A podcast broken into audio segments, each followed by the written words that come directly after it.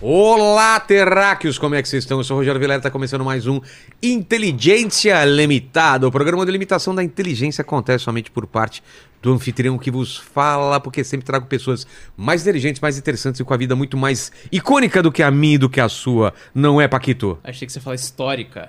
É, mas eu acho que como tem iconografia icônica, a gente nunca usou icônica. Pode ser. É que eu tinha até pensado numa piada pra te zoar se eu falasse histórica. Ah, você vai falar o quê? Eu ia falar Você fala, assim. tá bom, gente mais histórica do que eu e você, Paquito. Exato. É, você talvez seja tão histórico quanto ele, né? Você tava lá, você presenciou aí a invenção da escrita. eu fui um testemunha você, ocular né? da... É, presenciou a invenção da roda. Você só não presenciou a invenção do aumento, né? Ah, do aumento peniano ou do seu salário? Do meu salário. Ah, lógico. tá certo. Ô, Paquito, como que o so- o pessoal vai participar dessa live maravilhosa? Galera, é o seguinte, as regras já estão fixadas aí no nosso chat, você pode participar mandando a sua pergunta ou o seu comentário aqui que a gente vai ler aqui no final da live, lembrando sempre que a gente lê os melhores dos melhores, tá certo? A gente não vai ficar lendo salve aí pra Piraporinha do Bom Jesus e coisas do tipo. Então mandem perguntas interessantíssimas. É. Exato, porque fechou? hoje o papo, o papo é sinistro, cara. O papo é brabo, O velho. papo é brabo hoje, tava conversando com ele aqui. Tem história, hein? Tem Cara, história. É, a gente tava conversando antes aqui de começar, É. aí ele tava zoando a equipe dele assim, falando: "Ah, mas vocês não botam a cocaína suficiente na thumb". O quê? é. Porque eles têm matéria, tem vídeo sobre isso? Ah, você vai ver, ele vai falar Tá isso bom, sobre- então vamos, vamos sobre, ver. eh, Os vamos ver. vídeos aí. Antes de falar com ele, vamos falar da nossa patrocinadora que tá sempre com a gente aqui, Insider, a qual me veste essa camisa maravilhosa, não é, ô, ô Paquito? Exata- Cara, Você também tá trajado de, de Insider, né? eu tô sempre com a meia da Insider, cara. E a cueca, você não usa? Ou você a não cueca ganhou? eu ainda não tenho. Você não ganhou? Não ganhei. E não vou passar a minha pra você, é óbvio. É, é, ainda bem, né? É cueca usada. não- higiênico, né? Exatamente, mas eu lavo, tá? Tá bom, vou Tá bom. fingir que eu confio. Tá. Hoje eu tenho um aviso muito importante que muita gente vai comemorar, não é, Paquito? É verdade. Tá vendo esse. O, o, o, o- é, o mole- é o moletom que a gente vai falar aqui também ou não? Eu tô de camiseta e tá o moletom, é isso, Paquito? Os dois, né? Os dois aqui, ó. Olha aqui o moletom. Tá vendo esse, molit- esse moletom lindão aqui, ó? Hoje eu não tô usando porque não tá frio, mas eu tô usando aqui nos dias de frio. Você já deve ter visto, me visto em outros programas. Ele voltou pro estoque da Insider e agora você pode adquirir o seu. Mas corre porque ele acaba muito rápido. Como que é rápido em inglês mesmo? É, fast. E em espanhol? É, rápido. E em francês? Rapide. Exatamente. Outro produto que voltou ao estoque foi a Tech T-shirt. Essa daqui que eu tô usando, mas a de manga longa que eu não tenho ainda, hein? O pessoal tem que me mandar aí. Friozinho chegou, então o moletom e a Tech T-shirt de manga longa são ideais, pois apesar de levinho, o tecido te aquece gostoso. O moletom te dá uma sensação de abraço. Sabe aquele abraço gostoso assim? Sabe aquele que dá aquela conchegadinha assim? Ah, aquele, né? Ah, exatamente. E é bom demais pros carentão que estão aí em casa e que trabalham aqui comigo. O Paquito é carente, cara. Todo dia ele me manda mensagem, falando onde tá, perguntando as coisas. Ele, a- ele me ama, cara. Ele só não sabe isso. Tá bom, vou, vou fingir que é, Tá. que é verdade essa sua frase. Eu tô sentindo agora que eu preciso desse moletom pra minha vida. Dá pra sair com ele, apresentar a inteligência e também ficar de buenas em casa. Então já pedi pra Insider me mandar um de cada cor, porque eles só mandaram preto aqui. Então, se você ficar sabendo, é... o, o- o Paquito, qual vai ser o lance aqui? da- Vai ter uma surpresinha na próxima semana? O que que é? Eu não sei, uma... eu não sei, mas eu já quero. Cara, o pessoal me avisou aqui no ponto. Vai ter uma surpresinha. Exato, fiquem atentos aí. Já tem essas novidades aí, né? A camisa de manga longa, o moletom tá voltando aí com tudo. Exato. E a Tech T-shirt também, que tá sempre no estoque aí, eles estão mandando bala, que é sempre a queridinha da galera, né? Fechou, então é isso aí, Terraque. Aproveite que o moletom e a tech t-shirt de manga longa voltaram pro estoque e se aqueçam nesse inverno. E aproveita também para colocar no carrinho maravilhosas cuecas, que aí o conforto é completo. Usando o cupom Inteligência12, não é? Exatamente. Você tem 12% de desconto em todo o site da Insider. E ó, se você já usou uma vez o cupom, não tem problema, pode usar de novo, não é isso? É isso aí. Então, TR, Pode usar QR quantas Code vezes na você quiser. tela. Tem QR Link na Code na, descrição. tela, tem link na descrição e em ambos aí tem escrito também o cupom pra você Tá. não esquecer de pegar seu descontão lá, hein? Então, corta pra mim aqui. Tô com a camisa, mas deu uma esfriada aqui. Vocês estão com o ar ligado aí, né? Sempre, né? Então aqui, ó, eu vou colocar meu moletom aí enquanto você fala alguma coisa, Paquito. Então, galera, é o seguinte, corre lá, aproveita que tem nosso cupom lá que funciona na loja inteira da Insider, tá bom? Então não Como que é deixa... inteira em francês, essa daí você não sabe. Ah, puta, esse aí eu não sei mesmo. Inteira. Enterré. Hã? Enterré. Enterré. Enterré. é isso aí. Enterré. Olha, eu fico parecendo um... Cara, eu fico parecendo esse um, moletom é top, francês, velho. assim, né? Olha só. E tem presente pro nosso convidado também, não esquece aí, ah, ô verdade, Paquito. Você já deixando passar, né? Olha só. Boa, cara. Olha aqui, já presentinho da Que Insight. legal, hein, mano? Deixa eu ver a parada aqui. A Insider também patrocina a gente, a nossa parceira lá, viu? Ah, é? Antonella? É. então cara. devolve o presente. Tô Não, brincando. É, Não vou, não vou mesmo. É bacana, né, as roupas dos caras, bacana. né? Pô. Cara, eu uso direto, assim. A galera até pergunta assim, pô, você não lava sua roupa não e tal? Eu. Cara, é muito legal fazer patrocínio de uma coisa bacana. Que é de qualidade, né, Exato. cara? Exato. de qualidade. Assim, se eu pudesse indicar que a galera usasse Insider, eu indico sempre, porque é um produto de muita boa É, qualidade, então, velho. E, e o moletom você não recebeu ainda, não, né? Cara, Ainda não esse recebi, moletom é mano. muito foda. Eu queria de outras cores, cara, porque eu vi um deles que é creme, assim, que um convidado vê que bom pra caramba. que Vou querer ele aí. É, eu tô passando frio já com os meus insights. Caso quiser mandar um moletom Manda, pra manda gente aí aí, pra nós. também, Manda pra a nós. gente aceita, mano. O, o- o rapaz, e o, o, o nosso amigo aí, o Bigode, ele te avisou que, que tem que fazer logo no começo aqui, ó, o lance da, da parada toda aí, você falou pra ele que tem que, né? É, eu não falei. Ele chegou aqui, tem que... Tem que... É, é o seguinte, cara. É. Esse cara. É constrangedor na sua isso. Ah. é um safado interesseiro. Ele pede sempre um presente pros convidados dele. Uhum. É, É, tô isso aí. sabendo, tô sabendo. É, eu não dou presente, é, é, normalmente, só quando é Hum. da Insider. Insider dá presente. Eu sou mão de vaca. Mas você trouxe o presente? Trouxe, inútil pra mano. Os nós? cara, o, o Caio ligou pra mim, meu produtor, falou assim: Joel, precisa levar um presente pro Vilela. Mas inútil, não que presente seja inútil, Ah, tá. lógico, pô. E aí, cara, o que, que a gente pegou? Assim, ó. Logo no começo da iconografia do meu canal, a gente inventou uma frase. Quer dizer, pegou essa frase e começou a usar ela. E a gente colocou numa loja de camiseta pra gente vender. Só que a gente não vendeu uma única camiseta do barato. Eu não sei se a frase foi ruim ou se os caras não quiseram comprar, mas aí ficou o estoque inútil lá. A gente trouxe uma caneca pra você. Manda, manda pra nós aí. Que é essa aqui, ó. Ó, Que tá escrito a, o que tá escrito na minha camiseta que agora. é demais. A vida é como uma rabiola. É feita de várias fitas. Várias fitas, Pô, eu mano. quero uma camiseta dessa aí pra mim também, cara. Vamos mandar pra você. Manda pra mim que eu vou usar. Demorou. Ô, e, e agora é o seguinte, cara. é, Se apresenta pro pessoal, então. Fala do seu canal. Se apresenta, deixa Firmeza, suas cara. credenciais pra essa Ali? câmera aqui. É. Bom, galera, eu sou. Ah, mano, tô. Esse boné aqui pra Ô, você usar aí nosso Boa, também, cadê ó. aqui, ó? Vai ficar umas duas, três era horas grande aí. que tava aqui, vou diminuir. É, o Fernandão ali é cabeçudo Pô, mesmo. Cabeçudo mesmo, cara. é aquele lá, ó, o tamanho É, da cabeça o cara, do é grande, velho. mano. Manda, manda aí, manda. Ajustar duas vezes. Então, a gente é a iconografia da história, né? Eu sou João Paviotti, sou professor de escola pública, é, também historiador, cientista político. E a gente conta umas histórias no nosso canal lá, mano. Como, como foi essa fita aí? Você trampa de professor e co- quando foi essa ideia de, de fazer um canal, de falar sobre isso? Mano, a gente começou no falecido Facebook lá em É mesmo? 2017. Quando ainda tinha É uma Videozinho galera legal. lá. como que era? Não, mano, a gente publicava uma foto e a gente falava o que aquela foto significava no Por contexto exemplo, assim. da história. Ah, sei lá, a gente publica uma foto da Guerra do Vietnã e conta a história da Guerra do Vietnã Pô. através de uma foto icônica. E por isso ficou a iconografia da história. Mas ao longo do tempo a gente foi Vietnã montando tem aquela foto famosa, né, das meninas Então, da nuas mina correndo. correndo, né? É, tem, uma, f- tem várias fotos assim icônicas.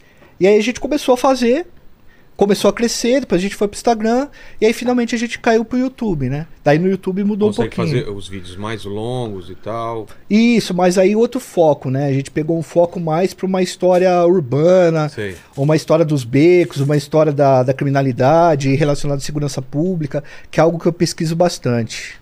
Entendi. Então, você começa no Facebook em dois, 2017. Tá. E, e de lá pra cá, cara, o que que, que que você acha que mudou nessa. Porque a gente tá com ba- bastante canal sobre divulgação científica, de professores, acho isso muito legal, né? né? E com, com o público, cara, interessado nessas paradas. né? É, cara, a gente tem bastante público. Assim, Vilela, o que fez a gente ir pro YouTube é a monetização, né? Que é bem maior do que nos outros No canais que assim, Face, a gente no tem. Face não, não tava rolando bem, porque o Face é complicado, você não consegue falar com os caras, né? Não tem como você trocar ideia, cara. Por exemplo, eu- os caras desmonetizaram o nosso Facebook porque eu postei um negócio lá, entendeu? Eu postei uns nazistas enforcados lá, e aí o cara, o algoritmo pensou que a gente era nazista e tirou. Então, a gente aconteceu a mesma coisa no Face, cara. A gente colocou um negócio sobre nazismo, o Face cortou nosso alcance e tá aí as- até hoje, cara, faz meses. E tipo, não era nada a favor do nazismo, não era nada, era um cara falando sobre nazismo e o Facebook simplesmente, não sei se foi denúncia alguma coisa, simplesmente cortou nosso alcance. É, mano, é muito, é muito E aí, não tem escondido. ninguém pra recorrer, né? Não, mano, a gente chegou até a entrar na justiça com os caras pra voltar o alcance pelo Código de Defesa do Consumidor. Conseguimos até a Ah, volta é? do alcance sim, mas a monetização não conseguimos mais não.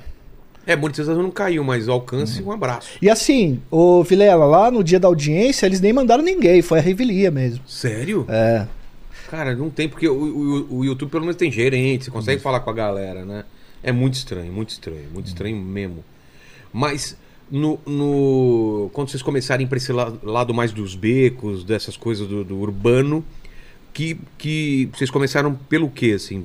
Mano, Ou vocês assim, foram testando e isso foi o que vocês acharam que encaixou melhor pro YouTube? cara, a gente foi testando, só que assim, ó. Eu que faço os roteiros lá, eu gosto muito da questão da segurança pública, entendeu? Eu cresci é, ouvindo isso, conversando disso, Você nasceu moro em onde? Quebrada, moro- nasci em Montemor, que é uma cidade do interior de São Paulo, hoje eu moro em Hortolândia, né? Tá. E assim, eu lembro quando eu era moleque, tava na quebrada, a gente trocava uma ideia e os caras falavam de bandido, de cara que fazia isso, de cara que fazia aquilo, e eu ouvia aquilo lá. E eu falei, pô, eu sei conversar sobre isso, eu sei contar sobre isso. E como eu sou professor de história também, a gente foi fazendo iconografia e foi testando. Aí a gente fez o primeiro, o vídeo do Gileão, que é o fundador do primeiro comando, e explodiu, Pô, cara. qual- Explodiu. qual que é essa história? Vamos começar por essa, por essa Foi um fita milhão. aí. Então, o Gileão. Porque a gente tava falando ontem aqui com o, o Geraldo, né? Uhum. que, que apresentou Balança, sempre foi essa coisa do, do policial e tal, programa policial. E ele falou que ele começou numa época na rádio que não não, não tava dominado pelo, pelo crime organizado. E de É. repente hoje é o crime organizado dominou tudo, né? Dominou tudo, Como mano. que desde começa fora essa das coisa do quebradas. comando, do PCC? Então, mano, os- o comando ele vai começar. Na verdade, o Geleão, que é o José Márcio Felício, ele é um cara que ele era matador de cadeia, entendeu? Ele era um cara que ficou preso muito tempo. Ah, é? É, ele ficou 42 anos na O cana. quê? 42 anos de cana, mano. Direto. Nossa, Mesmo o Brasil. perigoso possu- pra caramba. é, mesmo o Brasil podendo puxar só 30 anos de cana, ele ficou 42, certo? Imagina como que ele era lá dentro. Alta né? periculosidade. E aí o que, que acontece, mano? Esses caras que não se adaptavam ao sistema ou que faziam esse tipo de, de violência, eles eram é, mandados pro castigo por uma cadeia chamada Centro de. Anexo do Centro de Tratamento de Taubaté, que fica em Taubaté, né? Que era Sim. uma cadeia assim, ó, o nome da cadeia era Piranhão, o apelido da cadeia. E masmorra, pra você ter uma noção de Nossa, como que mano. era. Os caras ficavam presos lá, escondidos. Inclusive, tem uma treta muito louca entre o Pedrinho e o Matador e o Maníaco do Parque lá dentro dessa cadeia. É? que, o, que o comando que, que, que organizou lá pros caras não se, não Não um se, se pegar. matar. É. Caralho. E aí o que acontece? Esses caras foram pra dentro da cadeia. Ele, o Geleão e o Cezinha. Que eram dois caras assim, ó. Pra você ter uma ideia, os caras ficavam é, um mês de castigo lá. O Cezinha ficou dois meses. Seis meses. Porque ele tirou a vida de um cara na cela dele, arrancou o coração do cara e tal.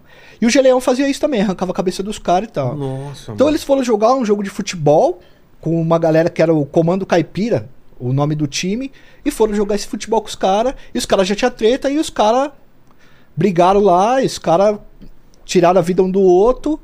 O Geleão e o Cezinha fizeram isso, e aí os caras fizeram um pacto, porque assim, ó, o diretor chegou e falou assim, ó, beleza. Vocês se acertaram aí e tal. Um tirou a vida do outro, mas agora eu preciso do nome pra quem eu vou levar pro estado que cometeu o crime. E os caras fizeram um pacto de não contar pra ninguém. E aí os caras montaram o primeiro comando e eles foram de cadeia em cadeia, chegava lá, tirava a vida do maluco dentro da cadeia que mandava na cadeia, e os caras iam impondo Eles foram regras. dominando, foram impondo assim.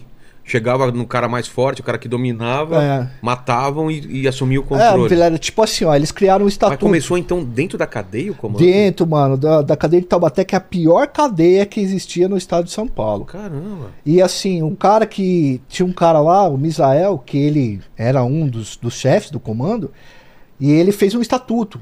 E os caras cu- segurando esse estatuto ia de cadeia em cadeia, aí eles entravam. O que, que o Estado fez? O Estado começou a perceber que os caras estavam se organizando e começou, ao invés de tentar manter os caras ali pra não espalhar, eles começaram a transferir os malucos de cadeia pra cadeia. E onde os caras chegavam, os caras chegavam com o estatuto, e ele ia lá no chefe de cela, né, que era o cara mais antigo que mandava tal, e os caras tiravam a vida do cara e implantavam o barato, entendeu? O Gileão e o Cezinha já foram o cara que fizeram isso na violência. O Sombra, o Marcola tal, fizeram isso mais na política, sem o uso total da violência, né? Isso é o que nos fala os Entendi. estudiosos estudiosos, né, os, os jornalistas e tal, as referências que a gente usa no nosso trabalho lá. E o Geleão era esse cara aí. E aí a gente fez o vídeo e colocou lá na thumb que o Geleão jogou bola com a cabeça de um cara e aí explodiu, mano. Cara, ele, ele jogou. É. Ah, ele cortou a cabeça do maluco lá e chutou a Mano! cabeça, que os caras contam. É muito louco. E aí ele. Só que ele foi expulso do comando depois e tal. Os Ah, caras é? descobriram uma fita, umas fitas dele. E aí bombou, cara. E deu um milhão e pouco de pessoas. E a partir daí a gente já teve uma. Um, Direcionamento. um direcionamento pra contar essas histórias, você entendeu? E esse cara, ele morreu na, na cadeia? Como foi, o Geleão? Cara, morreu de Covid, cara. Sério, agora? No, no- Cadeia inteira atrás do cara, colocaram ele numa cadeia que não era do comando nem nada, mas ele faleceu de Covid, se eu não me engano, em 2020. Que doido, cara. Muito doido. Agora, o Cezinha já teve outro destino, os caras já apagaram ele e tal, faz muito tempo também. Os caras entraram numa treta e racharam. Aconteceu isso aí. E, e essa treta do Pedrinho Matador com o, o cara dentro da cadeia que você falou? O maníaco do parque? É. Então, mano, os Estava caras. na mesma cadeia? Tava, os caras jogou os caras da mesma cadeia, que é o Piranhão em Taubaté, né? Casa de custódia e tratamento de Taubaté. E é muito louco, porque o diretor da cadeia na época era o mesmo diretor do Carandiru em 92, quando aconteceu o massacre, o Ismael Pedrosa. E aí eles colocaram lá, o Pedrinho andou falando pra todo mundo que ia tirar a vida do maníaco por causa dos bagulho que ele fez, né? Porque lá os caras não aceitam as fitas que o maníaco do parque fez. E aí os caras falaram, não, não vai matar porque isso aqui vai dar problema, o cara é um bandido famoso e tal, fez isso, fez aquilo. E aí ocorreu essa treta aí dos caras, tiveram que deixar ele separado por quatro celas, assim. Quatro pavilhão separado pra um não pegar o outro. Nossa, mano. É, porque o PD era bruto, né? mano? O PD tirava a vida do cara mesmo. E aí foi morto aqui fora, né? É, ele foi... Saiu e. Não, Acho que não, foi o vingança. Pedrinho. O Pedrinho Matador, é. Ah, mano, eu não sei, né, Vilela? O cara tirou muita vida dentro então. de cadeia, né, mano? Você imagina, cara. Pra arranjar um cara pra, pra se vingar é um dois, né? É, um Muita dois. gente querendo matar o cara, né? Muita gente, mano. E assim, o cara já tinha saído dessa fita, ele tava com o canal no YouTube, tava, É. tava trocando ideia, indo nos podcasts, mas tiraram a vida do maluco. É, ele queria até vir aqui. A gente É. não topou, mas ele queria vir aqui, né? Cara, eu não sei se eu. Acho que eu vi você falando alguma coisa nesse sentido, É. acho que pro Geraldo. É, no Geraldo eu falei, mas na época que a Ilana fez um livro sobre, sobre assassinos e entrevistou ele. Certo. Aí ele viu essa entrevista da Ilana e falou: Ah, eu queria ir aí no podcast eu, a Ilana, pra falar sobre essas paradas. Aí a Ilana não quis e a gente também achou melhor não na época, né? Ah. É, cara, assim, eu não entrevistaria, eu acho que eu É, não então. conseguiria extrair dele o que. Também não, acho que o Cabrini, esses caras aí, eu acho que conseguem mais, né? Porque a gente seria um papo amistoso e aí não, você não consegue tirar nada do cara, É, só vai cara. meio que endeusar o cara, né? Tipo, vai, vai, vai parecer que o cara é um cara normal e não é, né, velho? É, porque, tipo assim, ele é conhecido pela, pelas mortes É. dele, entendeu? E aí você vai tirar o que do cara? O que ele Exato. gosta de fazer no final de semana? É, pode crer, né? Pô. E aí, o PlayStation tá jogando? Ah, e tal? tá, tá jogando Call of Duty? Tipo, não, você vai precisar É. entrar num. Isso aqui é foda. É, né? cara, é embaçado, mano. Tô caindo com esses caras é embaçado. Mas, mas assim, ô Vilela, eu, a gente conta muito isso, mas a gente usa esses caras como um, um ponto de micro-história pra contar a história do que tava acontecendo na época. Então, ao contar a história do Gileão, eu não tô necessariamente contando só a biografia dele. Eu tô falando de um período, do que acontecia naquele período da história, você entendeu? Entendi. Por isso que a gente fala que a história é contada nos becos, porque é aquela história em que as pessoas conhecem, a ciência pesquisou o contexto e a gente junta o contexto da ciência com a história do cara. Então, mas isso que você falou é uma coisa interessante. Essas histórias dos becos, ela influencia a história grande, a grande história que a gente acompanha nos livros, né? E ela não é muito relatada, né? Re- São relatados grandes personagens e tal. Conta- como, essa, essa, eh, como essa história dos becos, da periferia, ela influencia a grande história que a gente chama de grande história, dos grandes, das grandes mudanças. Ah, né? cara, bastante, por exemplo. Vamos, vamos dar um exemplo pra você aqui. O Brasil mudou totalmente a política de droga, de combate às drogas que ele tinha, a partir de 2006, por conta da CPI do narco- narcotráfico que aconteceu em 2001, 2002, O que foi essa CPI? Eu- Cara, muita gente não sabe disso, mas foi uma CPI que juntou muita gente e os caras fizeram uma investigação pesada. Pesado? O que, que tava rolando na época, assim? É, eu li o relatório inteiro da Sei. CPI pra fazer um vídeo. Cara, tava rolando que era Muita o seguinte. apreensão? O que, que foi que rolou? Por que, que rolou a CPI? Cara, começa com, assim, é, o Pablo Escobar, ele é, os caras tiram a vida dele lá em, na Colômbia e aquela, aquela grande monopolização da venda de pó, ela cai. Ele, ele era o grande cara, aí quando ele morre, co- quebra, Ele um divide tudo. Ele é um cachorro louco que tá ali, domina tudo, a hora que os caras tiram o monstro, várias cabeças surgem. Entendeu? Esse- ele, ele conseguia mesmo é, é, dominar, não tinha um grande rival dele? Cara, se a Ele, gente. ele foi mat- ele foi dominando todo mundo, é isso? Se a gente pegar no auge do Escobar e do Medellín, Sei. até Cali, que foi um cartel que ajudou a derrubar ele, devia satisfação pra ele. Sério? Tanto que pra terminar com o Escobar mesmo, os caras formaram Los Peps, que era um conjunto de vários eh, cartéis misturado com milícia armada pra derrubar o cara, mano. De tanto que o cara era forte. Do tanto que o cara era forte, assim. Cara. Muito dinheiro. Muito dinheiro, né, velho? Isso. E aí, e, cara, e- e aquelas lendas dele enterrar dinheiro, tudo de verdade. tem muita coisa que é mito, mas tem muita coisa que é verdade, tá sim. tendo uma mano. superpopulação agora lá de. de... O que, que é o animal que ele levou pra lá, que se reproduziu pra caramba? É rinoceronte, um monte de rinoceronte é ou coisa. hipopótamo? Rinoceronte, né? Sei lá, algumas coisas assim. Ele montou o zoológico lá, né, mano? Na fazenda dele e tal. E aí a hora que É. ele então o fala. né? contexto é isso. Ele, ele, ele dominava a parada e caiu, e morreu, e Isso. aí? ele cai, e aí o que, que acontece? O Brasil é um país que separa os países andinos que produzem 80% do pó do mundo dos europeus. Certo? É mesmo? É. Tem uma barreira, o Brasil tá aqui e daqui sai pra. Isso. A Colômbia até tem acesso pro Atlântico É. e tal, mas assim, por exemplo, o Peru, a Bolívia, ele não tem saída pro mar. Então passa por dentro do Brasil, a gente é um grande mercado de consumidor do negócio também, e depois É, vai eles têm sai saída fora. pro Pacífico, não tem Isso. pro, pro Atlântico, né? E aí, cara, com essa desorganização que teve, alguns traficantes brasileiros começaram a se destacar também. Fernandinho Beiramar, o Hernaldo Pinto Medeiros, que era o E. Os caras começaram a fazer tráfico internacional. E aí, o Fernandinho, ele é preso, depois ele é solto, vai pro Paraguai, e no Paraguai acontece um conflito lá que os historiadores chamam de Segunda Guerra do Paraguai. Um É conflito mesmo? sangren- É O que, que rolou? em Capitão Sapucaia e Capitão Bado, em Pedro Juan Cabaleira e Ponta Porã. Rolou que o Fernandinho Beiramar, ele levou a galera dele lá pra dominar o tráfico e lá tinha um cara chamado João Morel, que é um dos grandes traficantes da história do Paraguai. E aí, a princípio, os caras eram aliados e tal, e aí, por causa de umas tretas lá e tal, o, o Morel acaba sendo preso, ele é morto dentro da cadeia, os filhos dele são mortos também, e vira uma treta nervosa por lá, né? E aí o narco, a CPI faz a CPI do narcotráfico para investigar o que, que tá acontecendo lá, porque tá dando um problema é, internacional mesmo, entre Brasil e Paraguai, por tanto de morte que tá rolando lá. E aí essa CPI do narcotráfico, ela vai levar um monte de gente. É um negócio, é um, é um julgamento, mano, que parece. Tá ligado aqueles julgamento de máfia que o cara entra com um Sei. pano na É. cabeça? Tem várias imagens de cara com um pano na Caralho. cabeça, escondido, fazendo, falando, contando. Mas E aí- por que isso? Pro cara poder dedurar e não matarem ele depois? é, pro cara poder caguetar e os caras não tirar a vida dele Nossa, depois, velho. entendeu, mano? Porque os caras são daria uns puta perigosíssimos. filme seriado, tipo. Muito. Do Pablo Escobar, né? Fazer sobre isso, né, cara? Mano, o. O Fernandinho Beiramar foi preso na Bolívia, junto com as. Na Colômbia, junto com as Farc, velho. Nossa. Ele era amigo pessoal do Negro Cássio, que era um cara da, das Farc e tal. Bom, é o que nos relata também Tá. os escritores, né? O Carlos Amorim, o Bruno Paes Mansa, a Camila Nunes Dias, que foram os caras que se debruçaram sobre isso e que a CPI do narcotráfico fez um relatório, né? A gente embasa tudo que é pra falar e, e não ter problema, né, Claro. Vilela? Porque falar dessas coisas é meio complicado também. E aí esses caras começam a- a se destacar aqui no Brasil.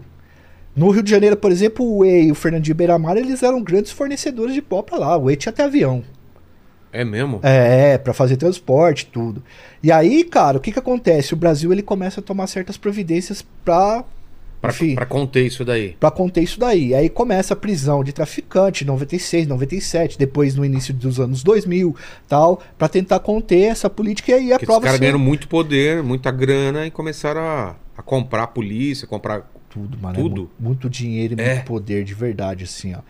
É, para você, ó, eu vou falar pra você ter uma noção de quanto que isso daí, de quanto de dinheiro que rolava nisso daí. O Fernandinho chegou a abastecer 30 favelas no Rio de Janeiro, 30 comunidades. Ó, o cara vai, o Pimentel vai vir aí, você pode perguntar pra ele, Tá. que certamente ele vai te dar essa letra aí. E, e cara, e aí a gente mudou totalmente. E aí, se você pega a história do Fernando de Beiramar ou a história do Way e conta essas duas histórias, a partir desses caras você consegue contar o contexto do que estava acontecendo no CPI. nosso país. É, da CPI ou da mudança de legislação sobre a questão da droga. É, o que que muda nessa época? O, o que estavam querendo mudar de legislação? Pra colocar pesa- penas mais pesadas, é isso? Sim, em 2006, por exemplo, foi aprovada a lei especial antidrogas, né? Que da- aqui do Brasil, que endureceu pra caramba a questão do é, do tráfico e tal, equiparou o tráfico ao crime de honra, É. essas coisas, cara. E aí foi isso, deu uma, uma, uma apertada no cerco. A gente começou a verificar mais as fronteiras. O tráfico internacional de droga ganhou um artigo só pra ele e tal. E aí e- eles endureceram bastante essa pegada aí. E, e você fazendo vídeo, estudando bastante, você- cara, porque é um tema muito complicado esse lance do- da, da repressão às drogas, cara. A, a gente tem. Porque é uma guerra que parece que a gente tá sempre perdendo. É. E que não funciona do jeito que tá sendo feita, né? E tem muita discussão sobre liberação das drogas, se acabaria, se melhoraria. O que, que você acha, cara? Você tem uma opinião sobre isso? Você já pensou sobre isso? Mano, então, cara, esse é um tema que divide bastante. Total, né? Tanto que a gente não avança muita coisa na segurança pública, porque a hora que você joga um tema desse aí, cara, a esquerda e direita que já não É. dialoga, já não consegue trocar ideia de novo, né?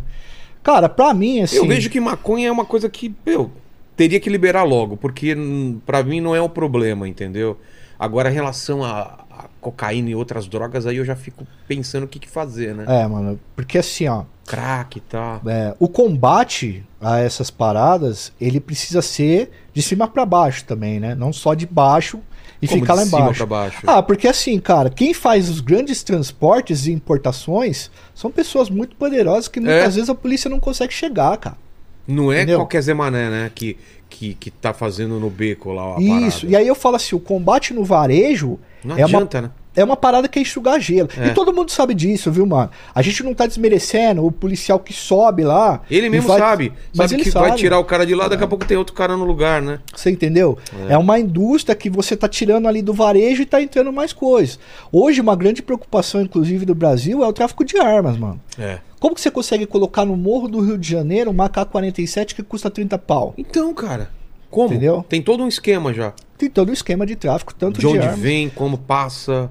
como chega, É. como tá na mão dos caras, como é que os caras fazem pra pagar, quem tá trazendo, quem tá levando, entendeu? Muitos policiais dizem, a gente tem muito policial no nosso público que fala assim, pô, mano, se cercasse o Rio de Janeiro, a gente acabava com o problema, porque não entrava arma, não tinha disputa nem nada. Mas como que você vai fazer isso, né? É. Como que você vai dar um jeito de conter essa parada? Então, a, a guerra às drogas, cara, é uma, é uma parada que precisa de um esforço de energia em todas as classes sociais, tá entendendo, mano? E muitas vezes isso aqui acaba indo pro populismo, entendeu? Total, É. total. Aí o cara se elege dizendo, ah, eu vou acabar com o tráfico Não matando vai. todo mundo. Não vai, Não mano. vai, não vai. entendeu? Mas a gente não trabalha muito esse, esse assunto aí mais de opinião política, Sei, né? sei. A gente conta mais Vocês a contam história. a lá. É. história, né? O lance da CPI, ela mudou o que daqui pra cá? Piorou, melhorou? O que, que aconteceu essa CPI do tráfico? Ô, mano, então, cara, é, foi um marco na história, mas ao mesmo tempo a coisa continuou acontecendo, continuou rolando, a coisa só cresceu, só aumentou. Assim como os Estados Unidos tomou muitas decisões lá, apertou a legislação, tudo, e, mano, uma pá de gente morrendo de fentanil, de um monte de, de outras drogas que o pó nem é a droga mais, mais consumida lá hoje. Eu imagino que não, né? É. Tem- Fentanil, pô, as drogas mais sintéticas, tá ligado? Isso tem causado lá nos cartéis mexicanos uma revolução, entendeu, mano? É muita coisa assim louca nesse sentido, né? Os cartéis mexicanos, por exemplo, cara, eles hoje. Pô, a gente fez um vídeo lá do cartel Jalisco Nova Geração. A gente analisou um soldado dos caras. Caramba. O cara tinha 100 mil reais no corpo. Como assim? Entre arma, capacete Ah, tá. pé- é, tático, é, Cara. bloqueador de sinal, óculos. Os caras estão equipados tipo soldado americano. Isso, e eles mandam pro México, eles mandam pro governante do México lá, pro presidente, pro governador, foto dos caras, vídeo dos caras derrubando avião e tal, pra falar assim, ó, se Nossa, você quiser velho. bater de frente, demorou. Os filhos do El Chapo, por exemplo, quando foram presos esses tempos atrás aí, os caras precisaram Quem que é o soltar. Chaco? É o Chapo. É o Chaco, quem que é? É, o El Chapo é um, o chefe do cartel de Sinaloa, mano, um dos maiores cartéis de lá do México. De hoje em dia? O Ou de hoje em do- dia, ele tá É? preso, né? Tá Mas preso? dizem que é ele que comanda ainda a parada lá, mano. Caralho. É. E os cartel de Sinaloa, junto com o cartel Jalisco Nova Geração, são, são os dois grandes cartéis que tem lá no México, assim, mais famosos, né? Com maior poder de fogo, essas coisas assim. E aí, cara, os caras fazem muito tráfico, fazem muito isso, mas o poder de fogo dos caras faz com que os caras sejam uma espécie de exército paralelo mesmo. É? Que não dá pra enfrentar, uma coisa muito difícil, muito complexa. Vocês já fizeram sobre as Farc ou não? A gente ainda não falou das Farc. Eu até tenho um roteiro que tô começando, que tô na metade dele ainda. Pra e gente é tal. difícil entender o que que é as Farc. Você sabe eh, saberia definir mais ou menos o que, que, que os caras atuam, onde eles atuam, como que tá hoje em dia? Cara, eu não estudei suficiente pra Tá. falar isso não, viu, Vilela? Mas eles estão envolvidos aí no, no- no- com tráfico, com a parada de, do- também de território e tal. Tem, eles têm um território lá na, na Colômbia que eles tomam conta, né? Porque a Colômbia já teve uma guerra civil durante muito tempo e que teve separações de território e tal. E aí existe até uma briga muito Ah, é? po- política, inclusive, de discurso ideológico se os caras estão envolvidos com o pó ou não estão envolvidos com o pó. Entendi. Mas a, a ciência da segurança pública crava que os caras eles cuidam de plantações de pó lá na região onde eles comandam. Como que a gente tá. e- Esse mapa de domínio do, do, do crime organizado no mundo. Porque a gente tá falando de México, né? Por que, que o México acabou virando. esse- Porque eles não fabricam lá, né? Ou fabricam lá. Ou é, ou é um ponto de. de- Chega pra lá e eles distribuem pros Estados Pô, Unidos. cara, isso é muito louco, porque na verdade quem começou a plantar droga lá nos Estados Unidos ou matéria-prima pra isso foi o próprio Estados Unidos, mano. Como assim? O... A gente contou a história de um cara chamado Pedro Avilés, que é o primeiro traficante famoso da... do México, que ensinou todo mundo a traficar. É. Desde o Miguel Ángel Félix Galhardo, que foi o maior traficante, até o, o Dom Neto, o Rafael Caro Quinteiro, que era o rei da erva. Mas chamava- eles começaram com o quê? Com maconha mesmo? Não, é, o nome do cara era Pedro Avilés Cárdenas. Na Segunda Guerra Mundial, é, os caras precisavam plantar ópio pra fazer morfina. Tá. A morfina era muito usada nos campos de batalha, né? Pro cara ah, suportar a dor, né? Isso, exatamente. E os Estados Unidos encomendou lá no México uma plantação de papoula enorme. Tá. Plantação enorme mesmo. E havia ali uma organização dos Estados Unidos Mas para exportar Só uma coisa, papoula. por que, que ele, ele, ele decidiu fazer isso no México e não no próprio território? Pra... Por- porque lá seria um, lo- um local mais Ideal por causa ideal, é, do ideal clima? por causa do clima, Ah, da- tá. das, a- dos lugares. É um clima muito mais parecido com os países asiáticos, que são grandes plantadores de papoula. Entendi. E seria muito mais fácil para você fazer o transporte para os Estados Unidos ali na costa pacífica, né? Porque a guerra dos Estados Unidos primeiro era no Pacífico contra o Japão, né? E aí ele entra na Segunda Guerra. Mas era ali, então você está na costa do Pacífico ali em Jalisco, você consegue é, exportar aquilo. E a hora que termina a Segunda Guerra Mundial, as papoulas ficam lá. E os caras já têm todos os esquemas para fazer o tráfico. E aí o Pedro Avilés impõe um tráfico de erva. Que aí, nos anos 60 e 70, com o Baby Boom, vira os hippies e É, tal. total. A maconha vira uma parada que a galera consome muito. E os caras começam a enviar. A hora que muda a demanda pra pó, os É. caras já tem todo o esquema montado. Já tem entendeu? todo o esquema de distribuição, de tudo. Isso. Mas Cara, antes, O próprio Estados Unidos então criou o mercado. Você tá O- o- entendendo, criou mano? A, a produção da parada, velho. E toda a logística. E, Vilela, daí quando vira pra pó, a parada, é, antes, cada traficante de cada região arrumava um jeito de exportar do seu jeito. Tá. Aí chega o Miguel Angel Félix Galhardo, que era um policial, depois ele faz amizade com o governador de Sinaloa, e ele monta o que a gente chama de cartel de Guadalajara. O cartel de Guadalajara foi o grande cartel de droga do México. Os caras foram para o estado de Jalisco, eles montaram uma base lá, e ao montar essa base, eles pegaram todos os traficantes menores do país e falaram assim, ó, agora vocês vão conseguir vender e entregar do jeito que vocês quiserem, mas vão me dar uma comissão. Eu garanto o pó, eu garanto a qualidade do pó e vocês podem exportar para onde vocês quiserem. E aí ele criou todo um sistema que aí deixou o tráfico do México uma coisa bilionária de verdade e enfiou muito pó lá dentro. Entendi. É.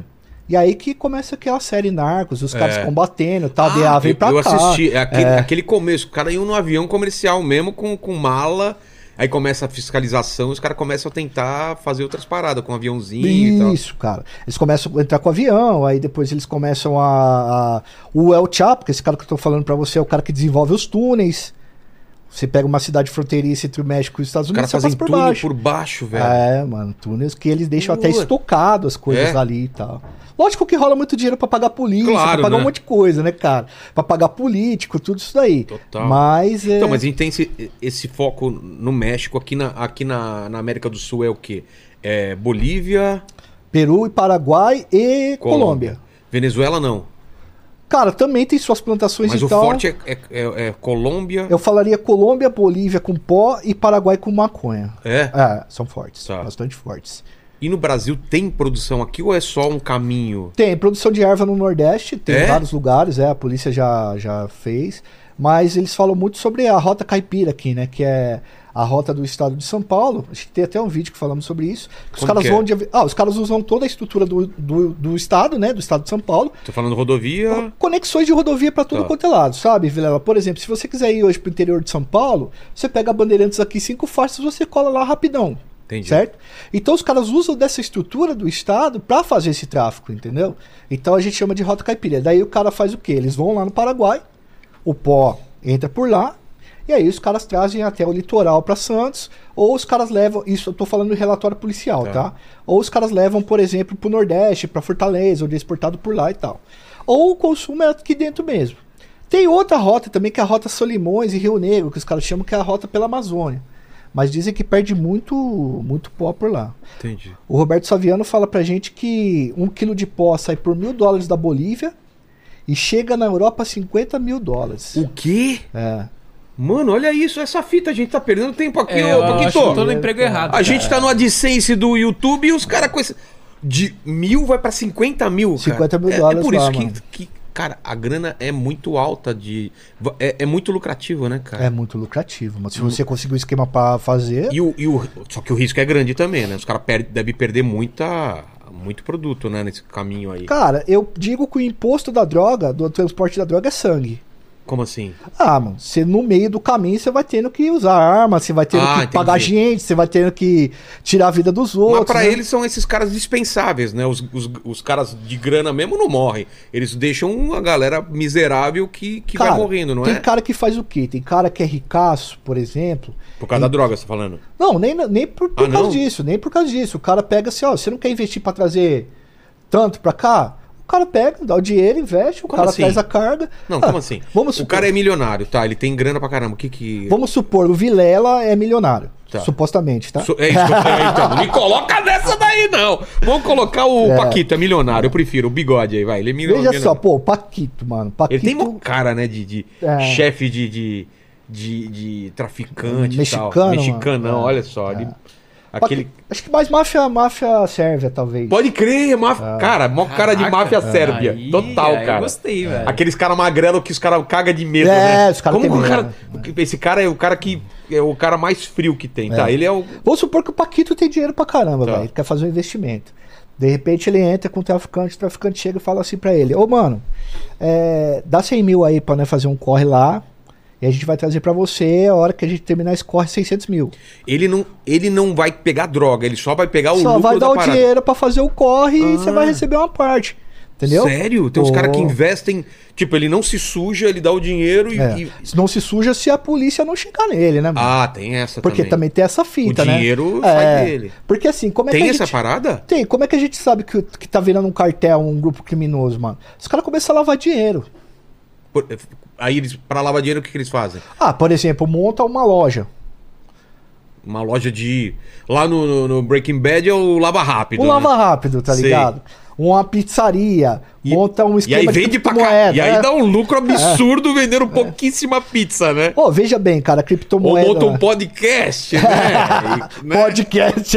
Porra, puta lavagem de dinheiro boa, podcast, hein, cara? é boa, velho. Essa é boa, dá pra fazer uma história boa, né? Dá, O velho. cara paga aqui, conversa com Ah. todo mundo e, tipo, é, é só uma fachada, cara. Olha que doido. é, o muito louco é assim, por exemplo, cara, você vai falar, por exemplo, criptomo- criptomoeda. Ninguém É. entende direito como é que funciona esse bagulho, Você entendeu? pode falar que o negócio rendeu pra caralho e não rendeu, né? Você entendeu? Então, Pode crer. Os caras começam a perceber que o bagulho tá virando uma máfia, um cartel, um bagulho maior, né?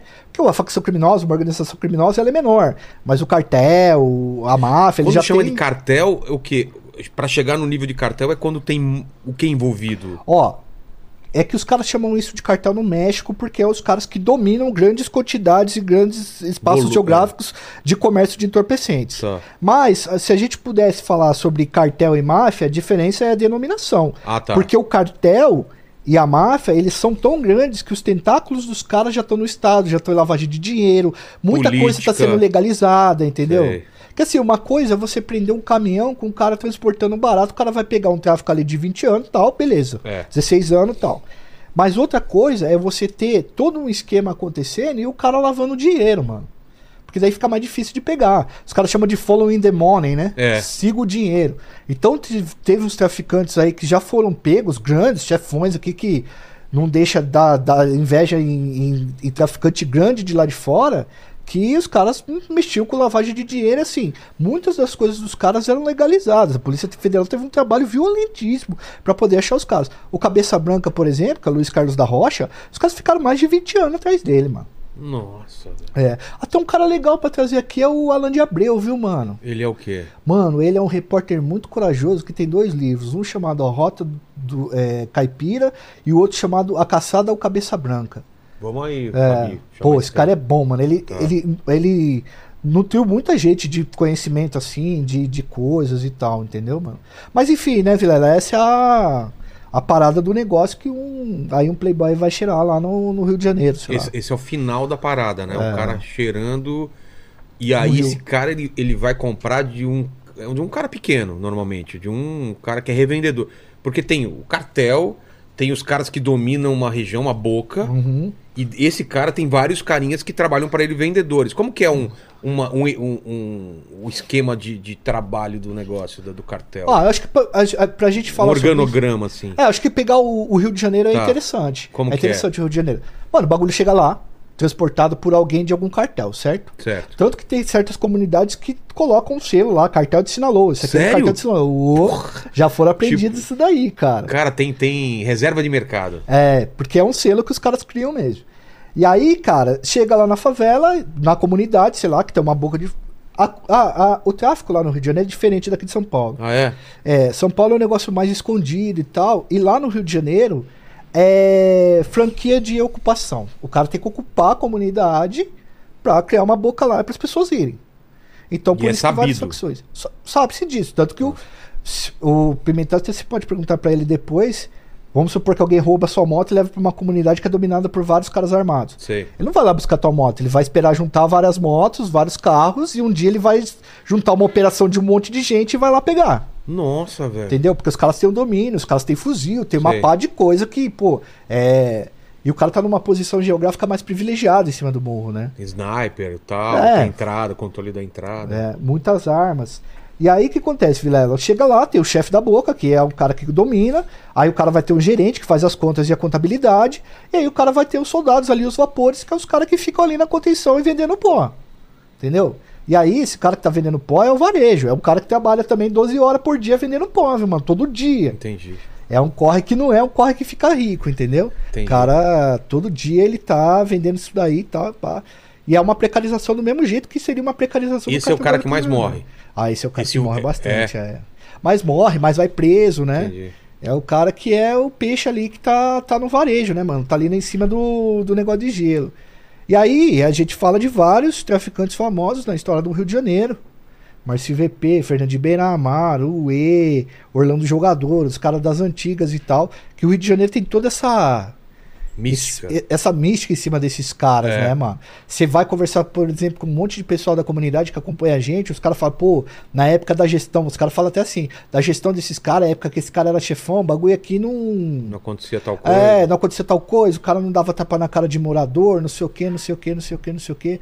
E lá tá assim, mano, tem certa região do Rio que uma facção é, sai do lugar, porque os caras tiram, aí entra outra facção rival, aí entra a milícia, aí sai a milícia tal, tem lugar que tá acontecendo tiroteio todo santo dia. E esses caras mais das antigas, segundo os moradores, eles seguravam mais essa parada aí, entendeu? Então, por exemplo, os caras falam bastante de Uê, de Fernando de Beiramar, de Marcinho VP, Jorge Negão, uns caras que eram conhecidos das Antes da antigas. gente né? falar um pouco desses caras aí, então vamos só colocar a diferença aí em São Paulo, como que é? Você falou essa estrutura do Rio. Uhum. Em São Paulo, como que é? né? E São Paulo não tem uma periferia que a polícia não entre. Ela, na teoria, ela entra em todo lugar. Em todo lugar pra fazer ronda ostensiva, tal, etc. Então a coisa é mais dissimulada. Você vai parar numa biqueira, você vai parar num lugar, você sabe que ali tem alguma coisa, você vai perguntar, ó, quem tá a responsa do AF e tal. O cara vai te indicar, ele vai falar, ah, dá um rolê de carro aí, o cara vai esconder a droga em outro lugar, ele vai te dar o bagulho, você vai pagar e você vai levar. Entendi. Entendeu? Mas é mais dissimulado, é mais escondido, certo? Aqui tem o domínio de uma facção só. Lá no Rio de Janeiro são várias. Tipo assim, você vai, por exemplo, pro Complexo de Israel, é uma facção totalmente diferente da facção que domina outra região. E aí os esquemas são diferentes, tudo, como que você entra na favela, como você pega, a qualidade do negócio e tal. Então a a diferença é essa, que é mais dissimulado mesmo. Entendi. Tava vendo até uma matéria aí do, do lance do, do- do- que os caras estão falando do, do- dos evangélicos ou do- da mistura de religião com tráfico de Ah, droga agora, você viu? Os caras usando o símbolo de Israel, usando o símbolo religioso. A gente fez um É. vídeo Vocês sobre chegaram isso. a fazer é. um vídeo já sobre isso? Isso, já tem O uns que tá estudos. rolando, cara? Cara, e- esse fenômeno, muitos caras da segurança pública chama de narcopentecostalismo. Exato, cara. Ah. Olha isso, narcopeteco. O que, que é o lance? Cara, é o cara é traficante convertido. E dentro da favela ele expulsa Pai de Santo. E ele meio que pega lances da Bíblia, do Velho Pra Testamento. justificar? É, e usa em passagens de guerra, assim. Por exemplo, pô, tem que tomar um morro, Sei. certo? O cara pega lá a passagem da tomada de Jericó, da derrubada do muro de Jericó. Mano. Então, os caras vão usando essa, esses códigos evangélicos, né? não cristão, né? Mas mais pro lado evangélico, do neopentecostalismo, Sei. o que vários caras desses caras são convertidos, e aí o cara acaba é, usando isso daí. Então você vai em certos, certas comunidades, tem lá no, na parede, Jesus é o dono do lugar. Na porta da biqueira tá escrito os preços da droga, e lá Jesus é o dono do lugar e tal. Cara, os caras Muito doido. misturaram. Os caras acham que entenderam um pouco errado a Bíblia, né? né, Ô, ô, Paquito, tinha droga na Bíblia? Ou eles Tinha- entenderam muito bem como fazer marketing, velho. É, tem essa também. Cara, que doideira é isso. que, mano, né, o pentecostalismo é muito forte dentro das quebradas. É, né? Tem um livro do Marcos Altivo chamado As Cores de Acari, que ele estuda em Acari, que é uma grande comunidade do Rio de Janeiro, como que o pentecostalismo e a religião têm se formado lá. A religião, principalmente evangélica, ela tem feito uma rede de proteção muito grande dentro das favelas. Então, geralmente, quem é o religioso na favela, o evangélico? É uma senhora É. que tem filhos, muitos filhos, alguns filhos são envolvidos com a bandidagem, porque é normal, você tá numa comunidade, o seu filho é envolvido, não tem nada a ver você ser evangélico ou não, né? É. E os pastores começaram a ganhar uma grande é, notabilização, enfim, eles começaram a crescer como grandes líderes, né? Tanto no mutirão, quanto, por exemplo, você converter traficantes ou você ir lá. Mano, hoje em dia tem algumas quebradas que a única forma de você conter que os caras tiram a vida de um cara é o pastor ir lá e falar assim: não, eu converti ele, ele virou evangélico. Aí tem cara que até perdoa o crime que o maluco fez. mesmo? Só que o cara fala: não, mas agora você é evangélico, você mudou, você tá em outra vida. Então já era, agora tem que andar correto. Entendi. Entendeu? Então, os pastores foram ganhando muito espaço nas comunidades e em lugares que tem o tráfico. E aí, cara, os pastores foram convertendo também em traficante e todo mundo, mano. Porque assim, o cara, ele não tá nem aí. Se você. Ele não é, não é Não cancelador, é. É. Ele não tá nem aí, mano. Ele vai pegando quem vier pela frente, vai convertendo Claro. quem vier pela frente, entendeu? A missão dos caras é essa. Então, o narcopentecostalismo é um fenômeno que tá rolando no Rio de Janeiro. E, e a galera tem estudado bastante essa parada aí, viu, mano? Cara, que doideira, velho. É muito doido isso, né, cara? É, essa mistura aí, né? Porque ela acontece muito na cadeia, né? Tem a ala dos, dos evangélicos, é separado do, do- É meio uma proteção, né? Você tá. Que, o pessoal que fala da, da- da- na cadeia tem. a- os evangélicos, eles, eles têm um grupo deles, né? É. Que meio fica a parte. A parte do, do, do comando, das coisas lá, né? Então, mano, os caras chamam isso aí, mano, de. Na verdade, de conversão. Os É. antropólogos chamam isso de conversão mesmo. O que que acontece? É, é como se você tivesse no mundo do crime. Você tem o mundo do crime e o mundo normal pros caras. O mundo do crime é o quê? O cara que vive do crime, sacou? Certo. Então o que que acontece? O cara vive do crime, ele tá no mundo do crime, ele segue as regras do crime. Quando ele é convertido, fica muito nítido que ele saiu do mundo do crime, ele abandonou, saiu fora e agora ele tá na igreja, seguindo outras regras, outras éticas e tal. E aí a bandidagem acaba deixando o cara quieto porque ele tá seguindo o Deus, tal, tá convertido, já não tem mais problema. Então o pastor acaba sendo um legitimador disso. O cara pergunta: Entendi. "E aí, pastor, o cara tá indo bem É. e tal?" Não, tá, tá tranquilo, mano. Saiu Aí da deixa ele do crime. quieto. Deixa ele quieto que já é, ele vai construir a vida dele, pai e tal, entendeu, mano? Pô, que doido, cara. E é forte isso demais, cara. Total, total. Aí As igrejas evangélicas no Brasil, né, o pentecostais começam com mulheres, mano. Mulheres negras, mais velhas, porque o marido, muitos maridos morreram, né, muitos... é, A mulher era dona de casa sozinha e tal, ela ia pra igreja, tinha ajuda, e assim foi crescendo. Você Entendi. pegar a história do Edir Macedo, por exemplo, ele começou as igrejas dele, você pega as fotos assim que a gente já publicou, a maioria eram mulheres de periferia que estavam ali é, nos primeiros cultos, manja. Entendi. Cara. E, e desses personagens que você falou, qual que você acha legal a gente falar também? Do, do- que são, são da história do, do, do Rio de Janeiro e tal. Cara, eu acho que o principal que deu mais é, quer dizer, e- esse é o vídeo mais assistido do nosso canal. É? Que é a maior traição da história do crime do Rio de Janeiro, mano. Qual? Uma história muito boa. Então, o que eu falei pra você que meados dos anos 90 tinha dois caras que rivalizavam lá, Exato. que era Beiramar. o Fernandinho Beiramar e o Enaldo Pinto Medeiros, que é o E. Um E? O E, Tá. que é um traficante muito famoso também. E aí, esses caras eles começam a crescer no mundo do crime e o E quer tomar conta do complexo do alemão, que é um complexo de favelas que tem muita favela lá dentro, tem muita gente também. Mercado de consumidor muito grande. E o cara que mandava lá na época era um cara chamado Orlando da Conceição, Orlando Jogador. E esse Orlando Jogador ele era muito querido pela favela inteira, tá?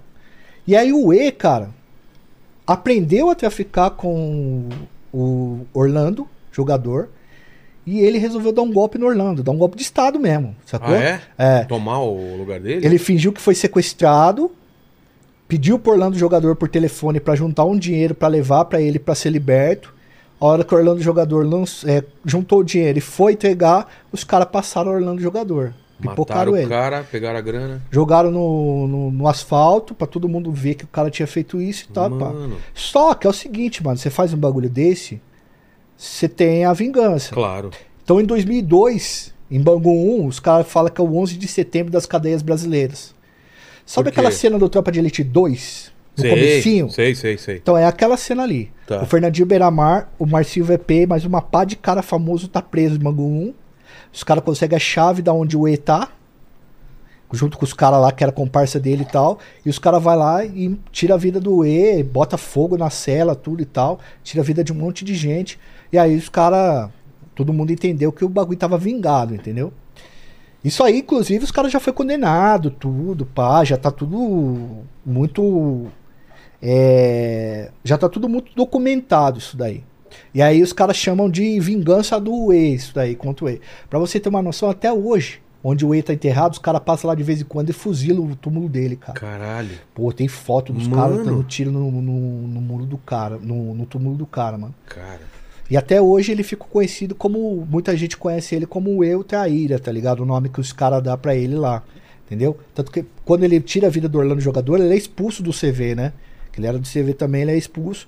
E ele rivalizava com o Fernandinho ali. E a hora que os caras tiram a vida do E, aí o tráfico muda totalmente lá no Rio de Janeiro também, entendeu? Aí o, o Beiramar domina a parada. Então, o Beira- o Beiramar tá preso nessa época também, Ah, tá né? preso. Desde aquela época ele tava preso, Marcinho VP também. Aí vem uma outra geração de traficante também tomar o lugar dos caras.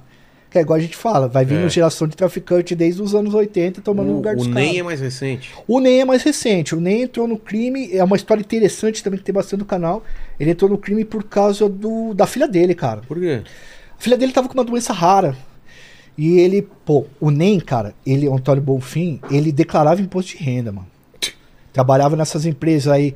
Essas empresas que os caras têm o carro em cima da escada, o- parece que anda igual Ferrari. Tipo né? net? Tipo, né? É. É, o carro- Empresa Sei. de, de internet, de instalar É, internet e telefone. E ele precisava de 20 conto pra fazer cirurgia da filha dele, mano. E ele foi atrás, ele não tinha como pagar e tal, e ele foi atrás do Lulu da Rocinha, que era o chefe do tráfico da Rocinha. E falou pro Lulu, mano, se você puder emprestar pra mim e tal, eu agradeço. Foi no banco, tudo, não conseguiu em lugar nenhum. E o cara emprestou dinheiro e falou: Ô Ney, eu vou emprestar dinheiro pra você, mas faz umas contas pra mim, mexe com umas paradas aqui, porque eu sei que você manja tal. E aí o Ney foi ficando. Ele acabou aí de, de Antônio Bonfim, ele virou Ney nessa fita. Total, É. assim, por causa disso, cara. Olha a história do cara, por causa da filha. O cara foi em- se embrenhando. É meio Breaking Bad lá, né, é cara? muito Isso- louco, né, não é? cara?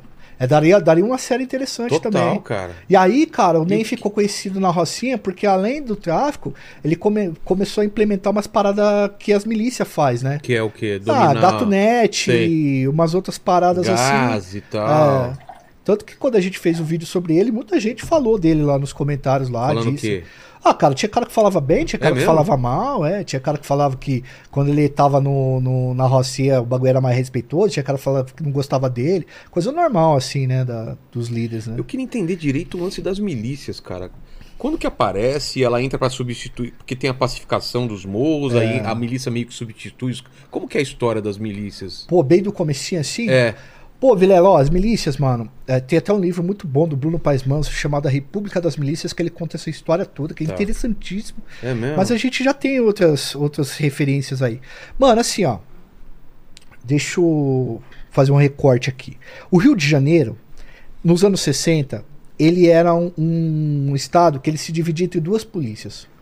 Uma polícia representada pelo Milton Lecoq, que era um cara que gostava de fazer polícia assim. Eu vou tirar a vida do vagabundo, eu tiro e depois nós troca ideia. Era uma polícia menos legalista. E o Perpétuo de Freitas, que era um policial que era uma polícia mais legalista, entendeu? Era uma polícia que assim, ó, não é pra matar, eu vou prender. Os caras tiram a vida do Milton Lecoq e a polícia se divide em duas. E do Perpétuo de Freitas também. Os dois morrem, a polícia se divide em duas. Uma que tem uma certa postura e outra que tem uma- outra postura. E dentro dessa polícia que tem uma postura menos legalista, vai nascendo várias várias raízes também, várias eh, tentáculos aí, ramificações. E aí, cara, um cara que é bastante importante pra gente entender a história das milícias é o Tenório Cavalcante, que era um, polícia, um político lá da Baixada Fluminense, que a ideia dele era a pedagogia da violência. Como que ele controlava a violência na Baixada Fluminense, que já foi o lugar mais violento do mundo? Mano, batendo, tirando a vida do cara e tal. A gente tem um vídeo sobre isso. E aí, cara, as milícias começam a se construir como um poder paralelo para cuidar dos bairros ali, para não ter criminalidade, evitar que a criminalidade aconteça, através da pedagogia da violência, que é aquele lance, ó. Eu tiro a vida do cara para servir de exemplo para que não tenha mais crime aqui onde eu estou. Só que a milícia vai dar um boom mesmo a partir das UPPs e das pacificações nas favelas. Então, exato. Porque daí os caras começam a Que fazer o quê? mostra no, no Tropa de Elite 2, né? Isso, exatamente. O que que acontece? Mano, é muita gente. É. É. um lugar que dá pra ter comércio, dá pra ter uma pá de coisa. A gente fica aqui, a gente vai metendo louco. E hoje tem várias milícias que nem tem mais policial, mano. Tá ligado? Tem os, os caras chamam de pé inchado, que é o cara que é, ah, sei lá, o cara é vigilante. Sei. Aí o cara, pô, já mexeu com arma, sabe o que que é arma e tal, pá. Então você vai ficar aqui, vai fazer isso, vai fazer aquilo, entendeu? Hoje a milícia, boa parte dos milicianos, eles têm envolvimento com tráfico também, com essas coisas, entendeu? E cara, a questão é que tem muita gente ainda E- que apoia. Eles começam é, para fazer uma coisa boa na teoria ou já começa errado a parada? Ah, hoje eles vão tomando tudo, mas no passado é, eles começavam com assim, ó, eu garanto a segurança sua, morador. Meio vigilante. Mata os caras que estão dando problema e, e- e pacifica. Exatamente. Quando que tem a virada do vou ganhar dinheiro aqui porque tem uma oportunidade, várias oportunidades? Cara, é quando os caras, é, nesse segunda metade da década de 2000, de 2010 pra frente, que os caras começam a perceber que as comunidades é um lugar pujante, né, meu? Pô, muita gente. Você pega o comércio da Rocinha, é um negócio absurdo É. de grande. Então os caras Não começam dá, assim, pra, não dá pra imaginar, né, cara, quem é de, daqui de São Paulo, como que é grande a parada. nossa, é um negócio muito louco. É. mano. E aí os caras começam a pensar o quê, mano? Além dessas paradas aqui, vamos vender o gato net pro cara. Vamos vender um gás. Vamos vender tal coisa. Hoje os caras dominam até terra ali, até Barraco? Tipo, É, vender? barraco, vender o barraco, É? vender é, terreno, tudo, mano. Sim, tem tentáculo demais. Tem uma polícia no Rio de Janeiro hoje que é específica só pra, pra caçar miliciano, mano. E os Entendeu? caras tão t- também armado, tudo forte. É, Ah, fortemente armado, mano. É. E tre- com treinamento do Estado, muitos deles, né, mano? É. Que assim, o que, que você faz com isso, né, ô Vilela? Você treina um cara, aí você paga pro cara três conto. Esse cara tem um treinamento militar, tudo. é. se esse cara vai pro crime, vai pra uma milícia. Esse cara é um cara que foi treinado pelo próprio Estado e ele tá ali num poder paralelo, né, mano? Nossa, cara. Tem autores que dizem que a milícia faz parte do Estado também, tá tudo dentro do Estado, tá tudo junto, entendeu? É. Os caras têm privilégio, alguns policiais não investigam e tal. Então tem cara que dá essa versão, né? Sobre os milicianos. E aí, cara, o auge da milícia ou é o chefe da milícia ou é o quebra, né? O quebra seria o cara que tira a vida dos outros, né? O quebra? Como É, que- chama quebra. Ele é contratado pela milícia pra tirar a vida dos outros. Tá. Esse é o auge, assim, do. Da milícia, né? O chefe e o cara que faz o quebra. Entendi. E, e a milícia hoje em dia tá como? Ela, tá, ela, ela, ela rivaliza com, com o tráfico? El- Elas batem de frente ou são meio, tem um acordo? Como que funciona? Não, mano, hoje Não? tem miliciano com traficante, com. Ixi, tem tudo no Rio É? de Janeiro hoje. Oxe, É uma mistura. é uma mistura, cara. Assim, tem Que a gente milícia. ainda não falou do jogo do bicho também, né? Ah, que é mano. paralelo, né? Ah, o jogo do bicho é muito doido, velho. O jogo do bicho é uma, é uma das maiores paradas. Pô, você fala de máfia italiana, mano. Quando você vai estudar o jogo do bicho, você fala assim, pelo amor de Deus. A máfia italiana ensinou o jogo do bicho a organizar as coisas, É? né? O Antônio Salamone foi o cara que fugiu da Itália, veio pra cá e ele ficou trabalhando numa tecelaria do Castor de Andrade, Sei. grande banqueiro do jogo do bicho. E ele ensinou o Castor de Andrade a organizar. Tá no livro do Alógio Piara, chamado Os Porões da Contravenção. É muito Qual nítido. que é o isso lance daí. do jogo do bicho? Mano, o jogo do picho é uma parada que antigamente era. A gente até chama de contravenção, né? Não é um crime próprio. Não tem uma. uma- um... Não é considerado crime. É Não tem considerado- arma, não tem. Não, tem. Tem? Tem, mas assim, ele não. é- Você fazer o jogo do bicho não é considerado um crime, é uma contravenção que é um. Seria uma espécie de um- de uma conduta de menos poder destrutivo, assim. Seria um crime pequenininho, Tá. tá? E aí, os contraventores, eles sempre foram muito aceitos no Rio de Janeiro, porque todo mundo faz jogo do bicho, mano. Galera, tem gente que não sabe nem que o jogo do bicho é proibido, É. tá É uma ligado? coisa tão natural, né? Natural. Só que o problema é que esses caras, o jogo do bicho não é de um cara só, né?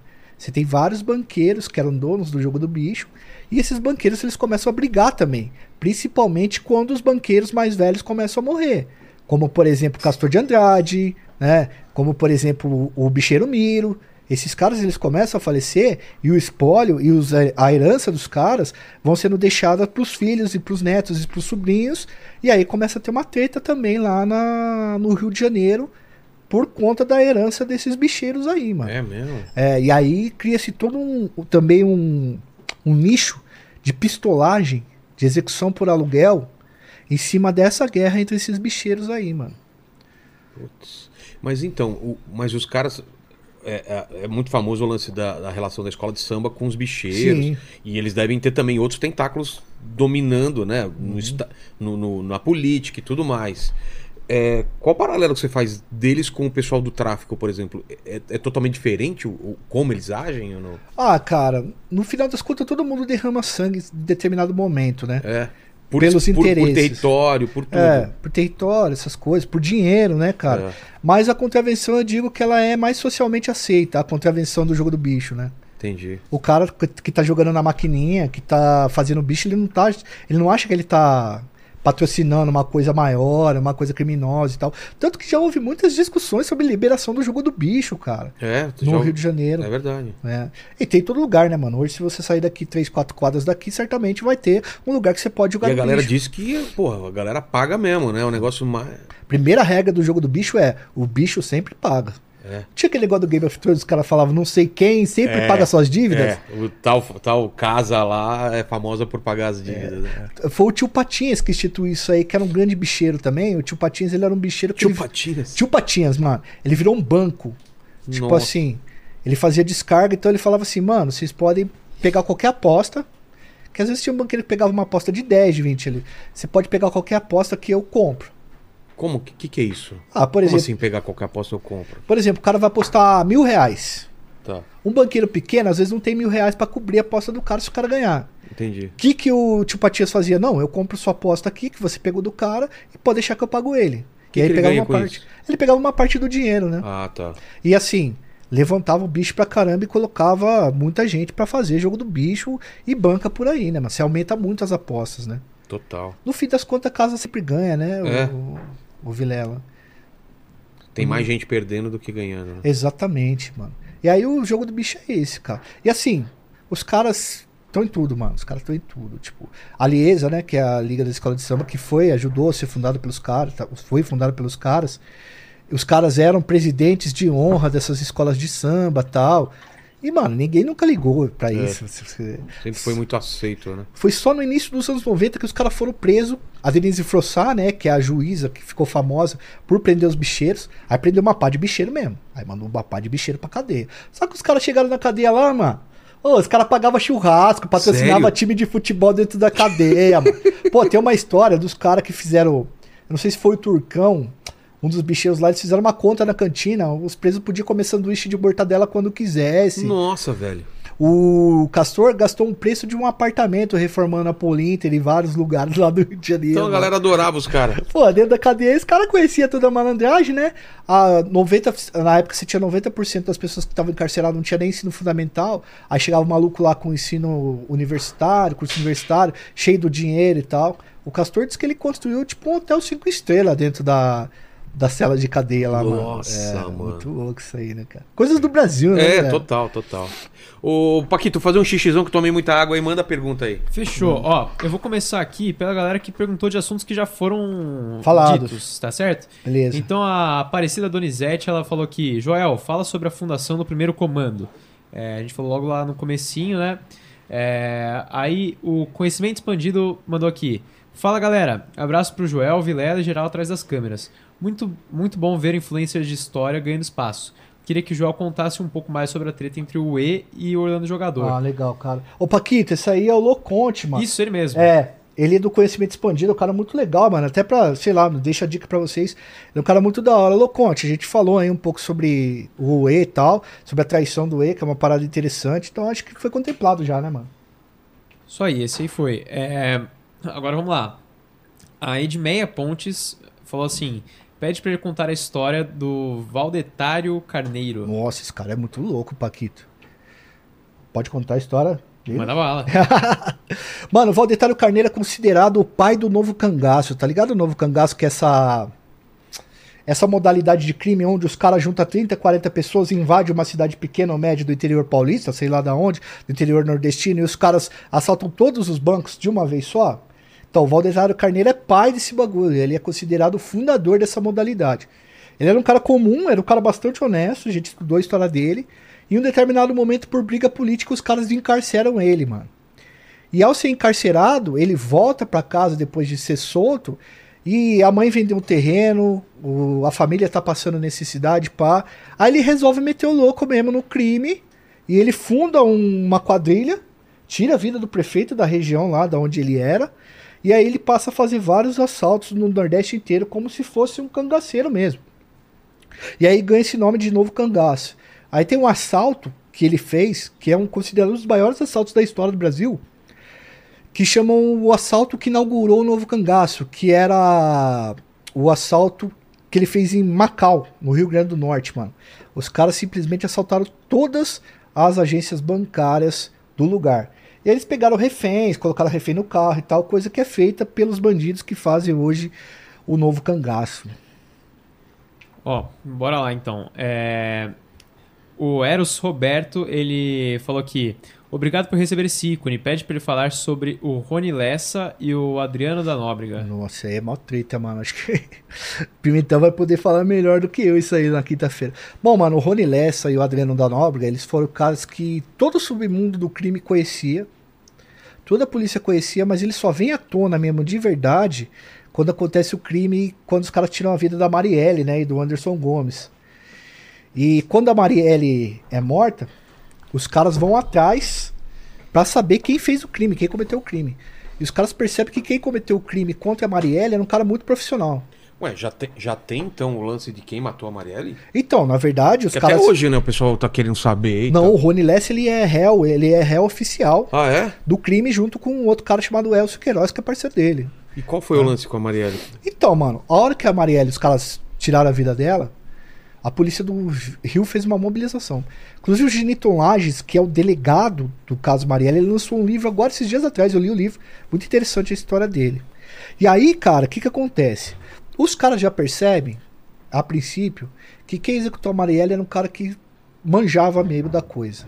Era um cara profissional. E aí os caras começam a procurar quem seria uma pessoa profissional que conseguisse dar aqueles disparos. E foi disparo de uma arma que era uma arma usada geralmente por policial, por gente que é muito especializada, de tropa de elite. E aí, cara, os caras vão no maluco, por causa de uma ligação anônima, os caras vão num cara chamado Orlando Curicica, que era um miliciano. E eles chegam nesse cara, o delegado, e falam assim, mano, foi você que tirou a vida da mina? Porque ligaram e disseram que foi você. Ele falou, não, não fui eu, mano. As promotoras vão lá conversar com ele, a. é, Letícia Evelyn e a Simone Sibilio são duas grandes promotoras. E aí o Orla- Orlando Curicica fala assim, mano, ó, vocês não vão enfiar isso aqui em mim. Não foi eu que cometi esse crime. Não foi eu que fiz isso aí. Deve ter sido alguém que é pistoleiro. Aí ele cita o Adriano da Nóbrega e o Rony Lessa. Tá.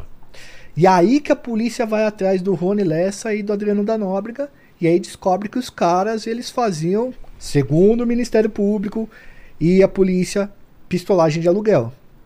E aí, Que é que, que eles... assassino de aluguel. Isso.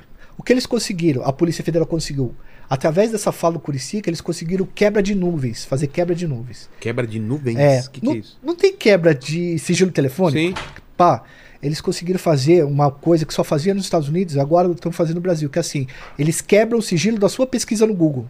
Caralho. E aí eles descobriram que o Histórico, Rony Lessa, então, né? é, aí eles descobriram que o Rony Lessa pesquisou várias vezes sobre a Marielle, sobre o lugar que ela estaria, que lugar que era, Sei. certo? E aí, o que que acontece? Isso deu parâmetro para a justiça, né?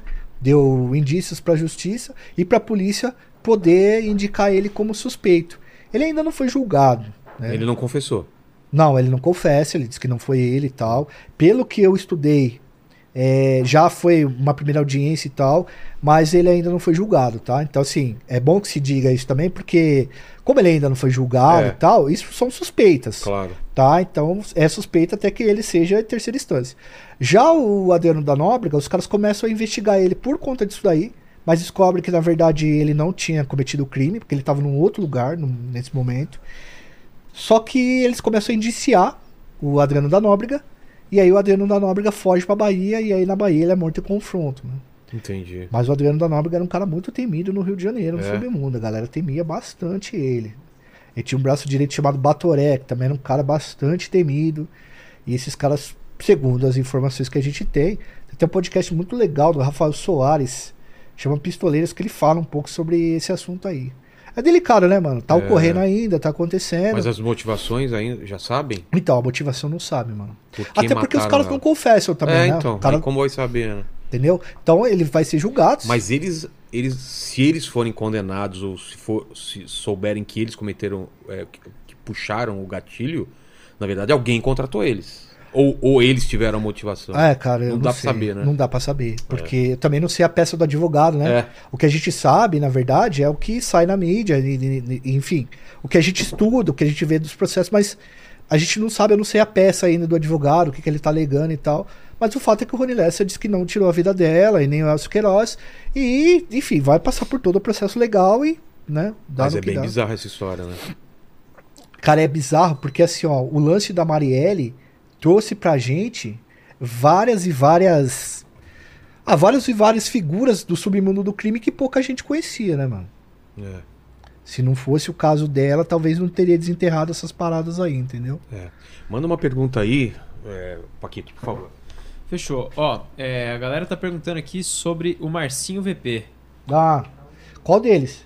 Não fala, não? Não. o Marcinho VP. Bom, mano, tem dois Marcinho VP. Tem um que era chefe do Complexo do Alemão, que foi considerado chefe do Comando Vermelho durante muito tempo. O cara escreveu um livro agora dentro da cadeia. Ficou junto com o Fernandinho Beiramar preso. E tem um outro Marcinho, que é o Marcinho da Santa Marta, lá no Rio de Janeiro, que é o Márcio Amaro, que foi o cara que fez a segurança do Michael Jackson quando ele veio aqui no, no Rio de Janeiro, mano. Lembra que o Michael lançou um, um clipe chamado They Don't They Don't Care Care About About Us? Us, isso. Isso. Ele gravou tanto na Bahia quanto no Rio de Janeiro. E quando ele foi gravar no Rio de Janeiro, a equipe de produção, o diretor era de Spike Lee, foram pedir permissão pro chefe do tráfico do morro, que era o Marcinho VP. E aí o Marcinho VP liberou os, os comandados dele lá pra fazer a segurança do Michael Jackson. E aí, quando aconteceu isso daí, o Marcinho VP começou a aparecer demais na mídia. Ele fez um vídeo com o João Moreira Salles, que é irmão do Walter Salles, um documentário chamado Notícias de uma Guerra Particular. E começou a aparecer demais e depois ele foi preso e morto dentro da cadeia. O outro, Marcinho VP, que é considerado um dos chefes do CV, ele continua preso há bastante tempo, viu? Acho que desde os anos 90 ele tá preso, mano. Ó, o Tarek Augusto, ele tá pedindo pra você falar dessas novas facções do Nordeste e do Sul. Ah. Então, mano, no sul, no Rio Grande do Sul, tem os bala na cara e os anti-bala. Os bala na cara são uma facção criminosa, como qualquer outra, que faz tráfico e tal. E no Nordeste a gente tem várias. Bonde do Maluco, Okaida, é, Sindicato do Crime. Várias, mano. Várias, várias, várias, várias. Ó, e o pessoal perguntou aqui também é, da história de Carandiru. Ah, mano, do Carandiru. Pô, o Carandiru era um lugar bem intenso, mano. Deixa até indicado pra vocês o canal do Maurício Monteiro. Foi um cara que puxou 18 anos de cana e alguns deles no Carandiru, né? Vários deles no Carandiru. Ele tem mais lugar de fala que eu pra falar, mas nas minhas pesquisas, mano, viu, Paquita? Nas minhas pesquisas, a gente vê que o Carandiru foi uma das maiores cadeias do mundo, mano, nem só da América Latina. É, o Carandiru ele foi formado, ele foi fundado pra ser uma cadeia modelo nos anos 20 e 30 e depois virou uma cadeia de enfiar gente, mano. E aí lá dentro tinha a Rua 10, né? Rua 10 do Carandiru, já ouviu falar disso aí? Não? Rua 10 era onde os caras iam pra resolver o problema, mano. Como assim? Ah, então você tinha uma treta com o cara. Sei. Vocês brigavam por causa de um cigarro. Aí o cara, ó, se arma aí de faca, me arma de faca, nós vamos pra Rua 10. A Rua 10 era um espaço entre os- dentro do pavilhão e que você ia pra resolver o problema enquanto preso. E ali saiu um cara só. Eu entrava dois, saía um. Sabe, além da cúpula do trovão do Mad Max? Entra dois homens, No- saiu um da Tina Turner. Ah. Nossa, ago- agora você foi lá atrás, hein? Você Lembro. você entendeu a dinâmica Sei. do barato? Caralho. Até que em 1992 ocorre o que os caras chamam de massacre do Carandiru, né? Onde 111 presos é, morreram lá no massacre, né? a polícia invadiu o local e depois os caras desativam o Carandiru com o tempo, porque o Carandiru é uma imagem de como que a cadeia no Brasil era um bagulho muito mais sinistro assim no passado do que propriamente é hoje, né? Não tô falando que cadeia é boa, mano. Tô falando que o bagulho era muito mais sinistro no Sério? passado. Era pior? Nossa, mas ali era a lei do cão, né, mano? Hoje, o que que acontece? Você vai, você vai em cana, mano. Ah, Certo. Hoje você vai em cana, vai chegar um cara lá que é o, o faxina ou disciplina na cadeia, ele vai falar assim pra você, mano, Esse as cara, regras- esse cara o que que é? os caras do de Tá, organização criminosa. mas chama de faxina por quê? Porque eles trabalham na faxina, porque Tá. Ah, eles podem tá. rodar. E disciplina porque eles acabam comandando assim Entendi. as ordens da cadeia. Então o cara. Você chegou lá, o cara já vem falar contigo, é isso? É, se você é presidiário, o cara já vem falar com Tá. você no raio. Aí ele chega e troca uma ideia com você e fala assim, irmão, você é da onde? O que, que você fez? Certo. As regras aqui da cadeia é essa, é essa e essa. Você vai vir aqui, você vai cumprir tua pena, é só andar direitinho que não vai dar nada. Se você arrumar um problema, um BO, fora da ética que os caras pregam, aí os caras te levam pra um bagulho chamado as ideias.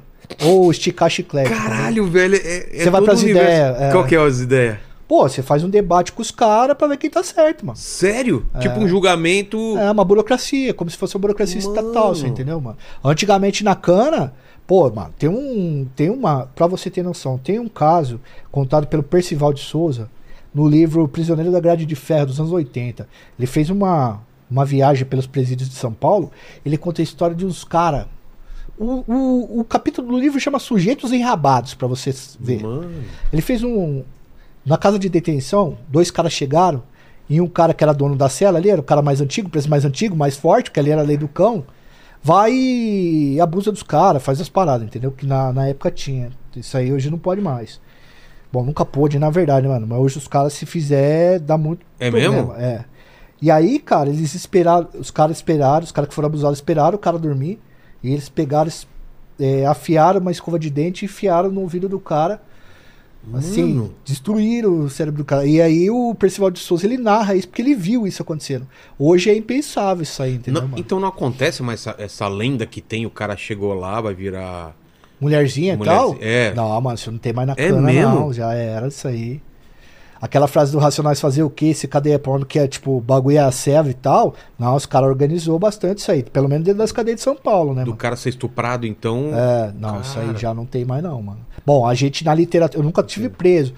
É, mas na literatura que a gente pesquisa... Mas antigamente então não tem era mais isso. normal. Os caras. os É, caras- mano, é, acontecia Até pra direto. humilhar o cara, assim. É, de humilhação mesmo, entendeu? Mas ele enfiar cabo de vassoura também, essas paradas? ou Então, não? mas isso aí os caras faziam mais com Jack dentro do seguro, né? Porque os caras, quando chegavam e tinha cometido esse crime, 203 do Código Penal, o cara era mandado pro seguro, que O era que, que é um- seguro? É um. Mano, seguro é um pavilhão dentro da cadeia onde fica preso só os caras que cometem crime que a massa carcerária não curte, Tipo, entendeu? pedofilia. Isso, é, mano. Estupro. Isso, tudo esses tá. bagulho, mano. Se os Esse- caras for no meio dos presos, eles são mortos. Já era, os caras vão passar, entendeu? Caralho. Então esses caras são colocados lá. Nem, Ah, o- e- e- nem dentro da, da cadeia os caras admitem esse tipo de. de- de- nada, de- mano, nada. Não tem conversa, entendeu? Entendi. Só que quando a cadeia vira, que Vira é que é o- rebelião, Ah, tá. os caras invadem lá e tiram a vida desses malucos. Ah, é? É. Só que hoje em dia esses caras já vão direto pro seguro e fica lá. Tá. As treta que tem dentro do, do espaço de convívio comum ali, ah, às vezes é uma treta de uma palavra mal colocada.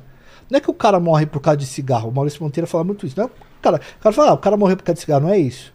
Pô, o cara vai chegar, no, pedir um cigarro pra você e fala assim, ô Vilela, dá um cigarro aí. Pô, mano, mas já te dei um cigarro hoje, pô, tá na hora de você comprar o seu. Pô, mas dá um cigarro aí, tá me enganando cigarro. Aí o cara já, pô, você tá falando comigo desse jeito, irmão? É. Tá achando que eu sou quem? Da sua família? Você tá entendendo como é que a coisa vai Sei. desenrolando?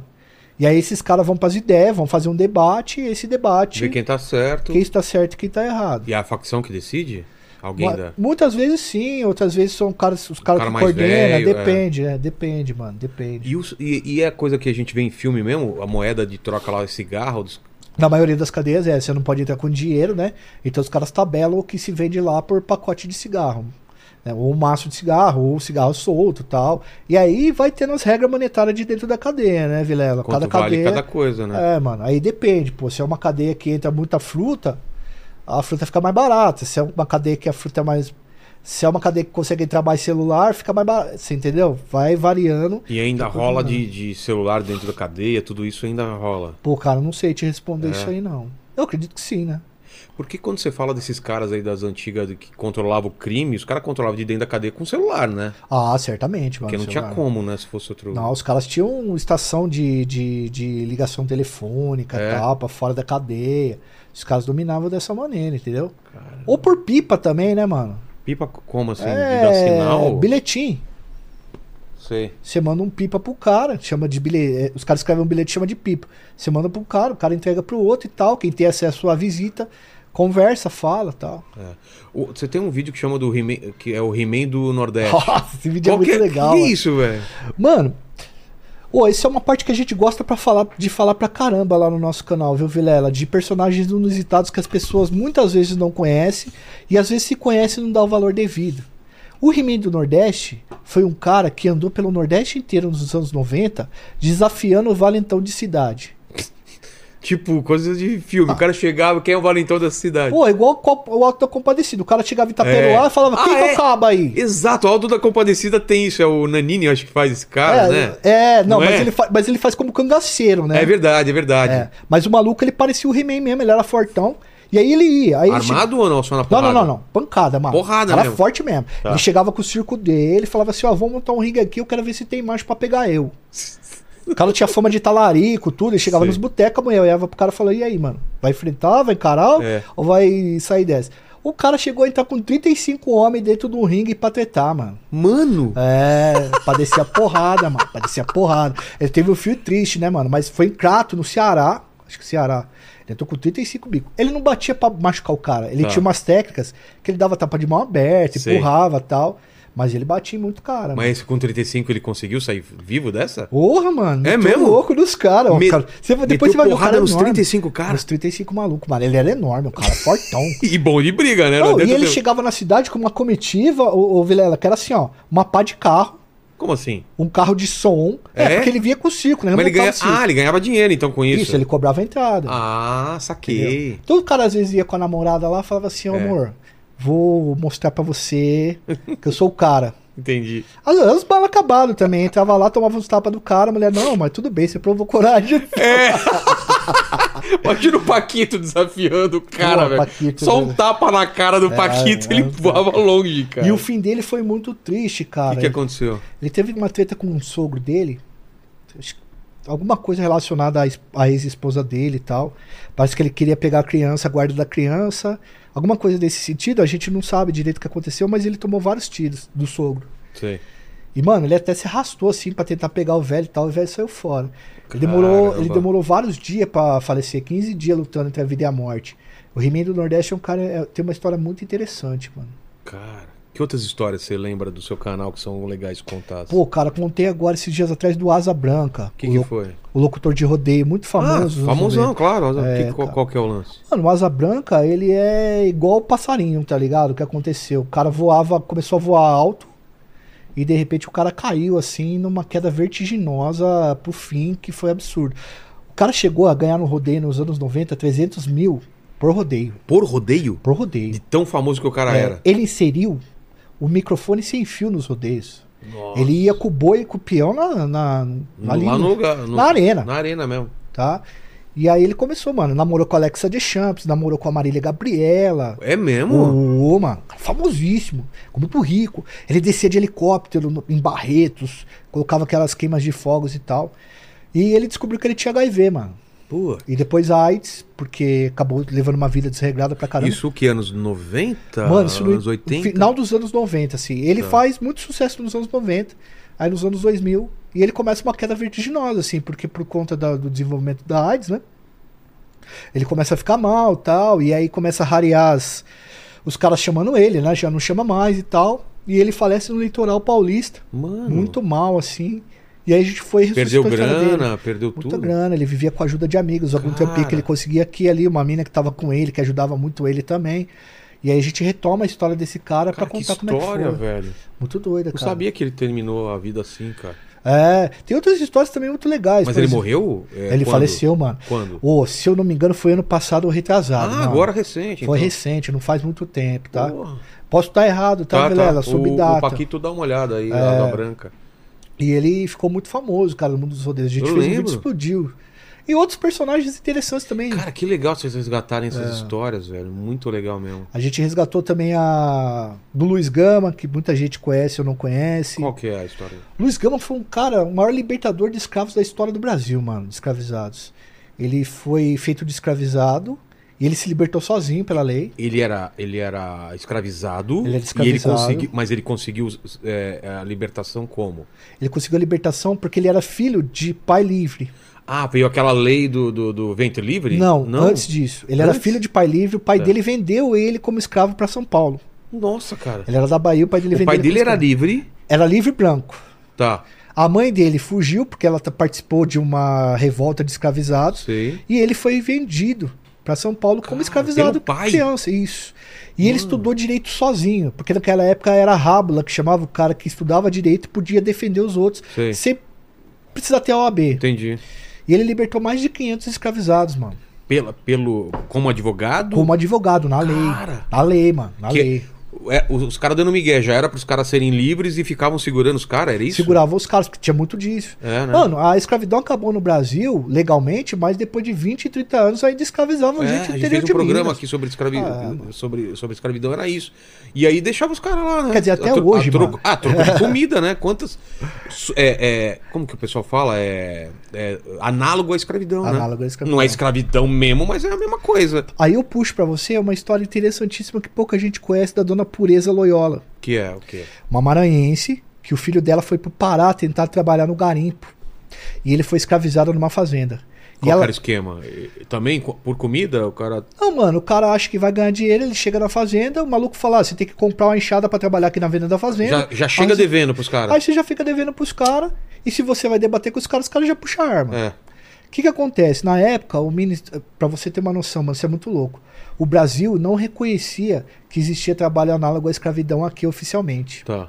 Quem fez esse reconhecimento foi o FHC nos anos 90, por conta da Dona Pureza. É. Antes disso, tipo, não tinha nem como você processar os caras, é isso? É, mano, não tinha como você verificar, porque, tipo assim, ó, você tinha que processar o maluco, arrumar um jeito de ir na fazenda dele, ele ia saber a hora que você ia, e ele ia esconder todos os caras. Hoje você existe, hoje tem comissões móveis do Ministério Público, do Ministério do Trabalho, que vão nesses lugares de surpresa e pega. Mas isso foi porque a dona Pureza, ela saiu da cidade dela, de Bacabal, e ela andou até o Pará, indo em várias fazendas, e quando ela começou a ver que tinha trabalho escravo, ela começou a registrar isso, mano Como? fotografia, Cara. é, gravar, é, é, escrever sobre o assunto. Ela teve a ajuda de um padre. Ela levou tudo isso pra Brasília, mano. Que foda, O mano. Brasil foi obrigado a reconhecer o trabalho análogo Hum. à Que escravidão. até então a galera deve ter, não sei o que, ninguém assumia. E aí, a partir de então, teve prova que realmente tinha. E aí o Ministério Público e o Ministério do Trabalho acabaram conseguindo montar. é, enfim, Cara, hoje que a gente tá aqui, tem trabalho Tem. análogo à escravidão. vira e mexe, os caras estão É. libertando gente aí. É. Lá no, no sul, né, cara, descobriram isso. Mano, que doideira, velho. Eu tenho uma amiga muito legal, cara, que ela é, ela é uma mulher negra, Sei. ela é procuradora do, do Ministério Público do Trabalho, a Ju, estudou comigo, gente fina demais. Ela me contou as histórias e tal. Me desculpem, pessoal, a hora que eu conto essas histórias, porque de repente tem alguma coisa jurídica. Ah, algum. Um termo, né, um que termo a que gente eu não fala sei e errado. tal. Não, tranquilo. Mas em base é isso aí, a dona Pureza. A gente fez um vídeo sobre ela, ainda não lançou. Que mas, rapaz. que E o filho legal. dela voltou. Ele É tava mesmo? sendo escravizado de verdade, mano. Caralho. É. E conseguiu soltar, assim. at- Foram lá e bateram. Porque o, o- o cara fica escravizado, que você falou que tem uns caras com arma. Ele não, não tá correntado, mas ele não consegue sair. É, mano, só que as correntes desses caras é psicológica. você tipo, tá que a entendendo? gente vai te achar e vai te matar onde É, for. você- Mesmo cara- que você se fugir daqui. É, tá com um cara com uma arma ali. Ele tá falando pra você, mano. Se você sair fora daqui. Pô, tipo assim, ó, a gente tem uma rede de apoio, certo? Certo. Se você falar algum bagulho aqui, você liga pro teu advogado, Ah, Então. tá. pra alguém e tal, o cara vai lá, corre. Vai numa mídia, ó, tem uns caras querendo me matar e tal. O cara não tem acesso a isso. né? É. Mas, por exemplo, eu acompanhei umas palestras pra escrever sobre a dona pureza que o cara tinha sido escravizado 15 vezes, mano. O, o mesmo cara? O mesmo maluco. Como assim? 15 vezes, mano. gente 15, dif- por e 15 pessoas- fazendas diferentes. Como? Ele saía de um e ia pra outro? Saía Como? de uma e ia pra outra. Ou era vendido de um pra outro? Não, o cara saía de uma, conseguia sair fora, que é- um- chega uma hora que a colheita acaba, Ah, o cara sim. libera o maluco, né? Entendi. Também. E aí ia pra outro lugar, ia pra outro lugar. Então Ia várias acontecendo vezes. a mesma coisa. É, mano. Então não é tão incomum quanto, quanto a gente imagina. Cara, o que. Eu não sei se foram. Mas assim, é uma quantidade. Eu não sei falar a quantidade, mas é um negócio exorbitante, assim, de denúncias que ocorreram nos últimos quatro anos. É mesmo. Negócio absurdo, tá? Vai lá na Lagoa Escrota. Porque, mano, o que que acontece, velho? É assim, o Vilela, c- você não tem corrente, mano. Você É. não tem uma corrente prendendo o maluco e tal. Mas você tem a arma, né, mano? Você tem a- o psicológico, E hoje em dia não é só mais é, preto, né? É o cara pobre, né, cara, cara? É o cara pobre, O mano. cara que tá tentando trampar e quando vê tá. Ou é, ou é cara de fora que vem pra cá, né? Boliviano. Tem essas paradas também, não tem, É, Tem, aqui? mano. Aqui que às sai vezes muito. descobrem, né? No porão de alguma, ca- de alguma casa, os caras que estão escravizados lá, velho. É, em São Paulo tem bastante. Não é? Tem, tem bastante com gringo, né? Com o cara É. de fora tem bastante. O cara chega aqui sem nada e. E é pego por essas paradas, né? Você entendeu, mano? Então, assim, é uma parada que no Brasil acontece Cara, muito. Ah. 2023 a gente tá falando isso, velho. Pô, e tem uns caras idiota, né, mano? Que às vezes os caras falam assim, pô, já vi cara falando, né, mano? O quê? Hoje dão voz pra todo mundo também. Ah, mano, os caras querem o quê também? Quer um, um- uma suíte pra dormir Mano. e tal, não sei o quê, pá. Pô, não é isso, né, cara? É, os Tem caras não- legislação. Ou não entende ou, ou, ou, Finge, ou- né? ou finge que não entende, né? Que a parada é. Porque dá um BO, mano. Hoje tá dando BO pra caramba essa parada aí. É, então a gente, a gente trouxe aqui o Chico, né? Que fez aquele podcast que deu repercussão pra caramba da mulher da casa abandonada, lembra? Seu, Felite, né? É, o Felite, que começaram também a pipocar um monte de casos de, de, de trabalho análogo à escravidão por causa do podcast dele, porque a mulher tinha sido. É, é, tava sendo procurada pela FBI lá, é que prescreveu, né? Lá nos Estados Unidos por causa disso. Levou uma, uma mina daqui pra trabalhar, é tipo propriedade deles, cara. Mano, e esse é o pior trabalho análogo que tem, mais difícil de encontrar, É. porque é o trabalho análogo doméstico, mano. Total. Minha mãe, Porque fica, ela fica presa, veio de outro estado, não sabe se virar direito e fica na casa, às vezes nem sai, né? Então, mas isso repete uma certa, eh, uma certa tendência, viu, Vilela? Minha mãe, com 8 anos de idade, ela perdeu a mãe dela. O meu avô foi um cara que chegou a ser escravizado em Minas Gerais. É mesmo? É. E ele não tinha documento, não tinha nada, mano. Ele andava aqui e ali com uma carta escrita pelo é, cara que. Ele era o patrão dele, Sim. dizendo que ele trabalhava. O sonho dele era votar, ele era analfabeto. E quando minha avó morreu, mãe da minha mãe, lá na, na quebrada, minha mãe foi entregue pra uma família de branco, mano, com 8 anos de Como assim, idade. entregue. Entregue, mano. Meu avô pegou ela e falou assim: ó, não posso criar essa Você criança, pode cuidar pra tem mim. documento e tal, cuida pra mim. Cara, Aí pegou como caridade, só que minha mãe fazia uma pá de coisa dentro da casa. Tipo, era entregada. Você tá entendendo? Claro. Então, tipo assim, minha mãe não chegou a passar disso daí porque ela não, não se recorda de certas situações. Mas é muito assim que acontece. A pessoa vai lá, pega uma, uma criança, deixa a criança lá, geralmente uma, uma mulher negra, uma criança negra, Sei. entendeu? Deixa ela na casa, ela não tem o mesmo luxo dos filhos, não tem o mesmo direito Tem que os filhos acesso a do assim, cara. estudo ou nem isso às vezes? Nada, mano, acessa nada. Diz que não Boa. quis estudar. Na maioria das vezes, vamos pra Sei, maioria das sei. vezes. E aí, a hora que você toma um cativeiro, da, a hora que você. Os caras invadem o lugar e tiram a mina. Aí a família fala: não, ela, Ela era era da parte da família. família, é, é. tem foto com a mina tal, É. pá. Que é o que geralmente os advogados eles Alego. sustentam, né? É. Nessa fita. E assim, o que que acontece? Pelo que- conversa que eu tive com a, com a procuradora aí, que a gente trocou uma ideia, é, geralmente a pessoa que foi escravizada, ela não se acha capaz de fazer as coisas. É. Muitas vezes ela não sabe ler, ela não sabe escrever, que são condições, Vilela, que vão limitando a pessoa a entender os direitos. Claro. Pô, é, é limitador, sabe, mano? Tipo, você não ensinar a pessoa a ler, você não ensinar a pessoa a escrever, Coloca um medo nela também, ó. Se você sair aqui, é perigoso. Né? Aí só sai com a gente, aí levam ela pras coisas, né? Pra viagem e tal. Uma dessas mulheres que foi solta, a Madalena, né? Foi solta do- da condição, ela só conseguiu ser solta porque ela deixou um bilhete, muito mal escrito, inclusive, dizendo que ela estava sem absorvente Putz. na porta da, da vizinha dela. E aí os caras começaram a achar estranho. E o lance do Chico Felete foi muito legal, porque muita gente começou a perceber em seu É. redor ali que tinha uma Fala aí, pá, dessa. na, minha- na casa aqui do lado tem um negócio estranho aqui que. Tá entendendo? Cara, que doido, velho. Que doido. Que mais? Eu, eu tava vendo aqui que, que. Você falou do Asa, Asa Branca. Guarabu, o traficante evangélico que ficou 15 anos no poder e expulsou terreiros nos morros. Tem essa, Pô, tem essa cara. guerra santa também que É, rola? o Fernandinho Guarabu, mano. É, mas tem- você tinha falado, né? Os evangélicos têm essa treta com, com a- as religiões de matizes africanas no, no morro ou não? Mano, esse cara ou tinha. convivem? É, esse cara tinha. Ele. O Fernandinho Guarabu foi o cara na história do Rio de Janeiro que ficou mais tempo à frente de um morro. 15 anos no Dendê. Isso é muito tempo. Ó, pro traficante é muito É, tempo, né? mano. Que- Ixi, é uma eternidade. É mesmo. Mano, ele proibiu é, filme pornô no Gato Net. O cara chegou a esse ponto. É. Canal do Gato Net não pode ter pornô aqui. Olha só. É, muito doido, cara. E assim, ele é considerado o fundador meio do narco, do que que a galera fala que é essa questão do tráfico misturado com códigos da, da religião, né? Ele foi um dos fundadores disso daí. E a galera fala muito que as regras que ele colocava dentro da, da periferia ali onde ele tomava conta eram umas regras medidas por essa questão evangélica aí, viu, mano? Ah, é? É, tanto desse negócio de expulsar terreiro e tal. Porque as comunidades do Rio de Janeiro sempre foram fortes em terreiro, né, mano? Total. Porque os escravizados, quando foram libertos, eles foram pra lá, mano. Entendeu? Eles foram pro centro da cidade, os caras derrubaram o cortiço dos É. caras e vai pro morro. Vai para um morro. Então, várias religiões de matrizes africanas foram entrando ali também. A gente só vai ter uma mistura maior, o ev- o evangelismo só vai ganhar mais força e tal, quando a gente tem a grande migração nordestina pro Rio de Janeiro. Aí acaba se misturando muita gente ali de vários lugares diferentes, vem gente do sul também, tá? A migração grande pro sudeste não foi só do nordeste, foi do sudeste também, tá? É, do sul também, né? Do Paraná. O Paraná teve uma grande migração para esses lugares também. E aí começa a se misturar e a igreja evangélica começa a fazer mais sentido com o crescimento dela nos anos 70 e 80. Mas antes tinha muito terreiro. E aí os caras começaram a expulsar esses caras lá por intolerância religiosa, né, mano? Nossa, que doideira. Mas como que você vai explicar isso pro cara, mano? E a história desse cara qual que é? Do Dendê? É. O Fernandinho Guarabu, mano, ele era um cara que. A gente já contou a história dele, inclusive. Ele era um cara bastante conhecido. Ele é um cara que ajudou a fundar uma facção lá, o TCP. E ele acabou tomando conta lá do Morro do Dendê. E ele tinha, por exemplo, um dos comparsas dele, que era braço direito dele, era o Batoré.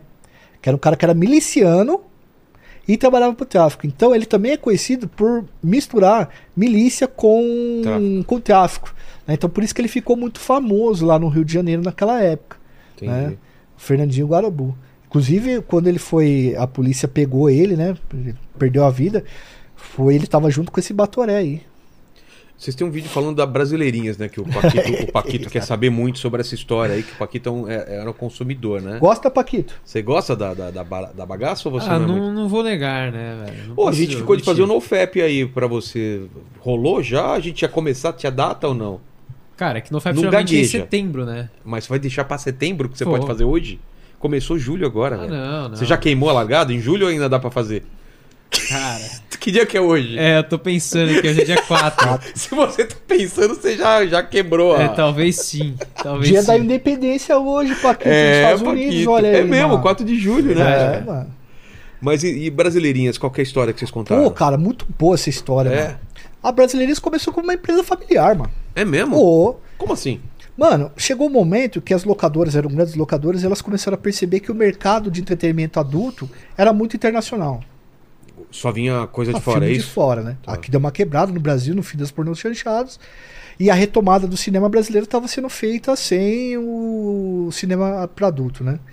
E aí os caras compraram uma Kombi azul e colocaram o maluco para dirigir essa Kombi e ia por vários becos de São Paulo para contratar gente para fazer o, o Sim. serviço em frente às câmeras, né? Sei. E aí, a princípio, co- rolou isso aí, 96, 97, ali, quando veio o surgimento do Viagra. Os caras apelidaram a Kombi de Viagra. Tá. Então era uma Kombi azul que tinha o nome de Viagra. Olha que ia virar isso Olha aí, que mano. legal, cara. É. E aí a Brasileirinhas, mano, virou esse monstro de produção de conteúdo adulto e referência no Brasil. Tanto que os caras chegaram a ganhar até o Oscar do pornô. É mesmo? Por, al- por filme, é. Rolava muita grana ou não?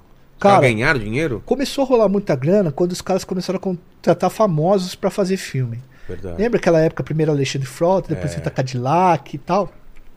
Até Essa- aquela professorinha lá da, da Globo, né? Aquela atriz. A Leila Lopes. É, Leila Lopes. Bom, inclusive ela tirou a própria vida, Exato. muita gente disse que por conta disso aí. é, mano. É. então tem esse papo, que foi por causa disso, né? Que ela se arrependeu pra caramba e tal. E aí os caras foram uma julgada, porque os caras investiram dinheiro, né, Vilela? É. Pra trazer esses caras, Pô. pra fazer o bagulho. Eles contrataram um diretor que era formado na USP pra fazer os vídeos, então o vídeo ganhou uma cara mais profissionalizada, né? Só que, mano, a galera gosta de ver consumidor de pornô, mano. O cara gosta de ver é bagulho hard mesmo, as coisas É. cruas, entendeu? Total. E é esse esse lance Não da deu versão certo essa coisa da- de colocar famoso? Então isso foi meio a queda dos caras? Em certo ponto deu, só que chegou a pirataria, mano. Ah, tá. E aí um abraço. Imagina, você gasta para você investe pra contratar um, um- famosos, É. sei lá, 300, 100 mil pra fazer um filme. Aí tem um maluco lá na esquina da sua casa vendendo 3 DVD por 10. É. Aí chega a internet, mano. Aí, tipo, os sites, a galera pirateia. Não tem como se manter na mídia física. É. Aí os caras trocaram, eles foram fazer um reality show, Casa das Brasileirinhas, né?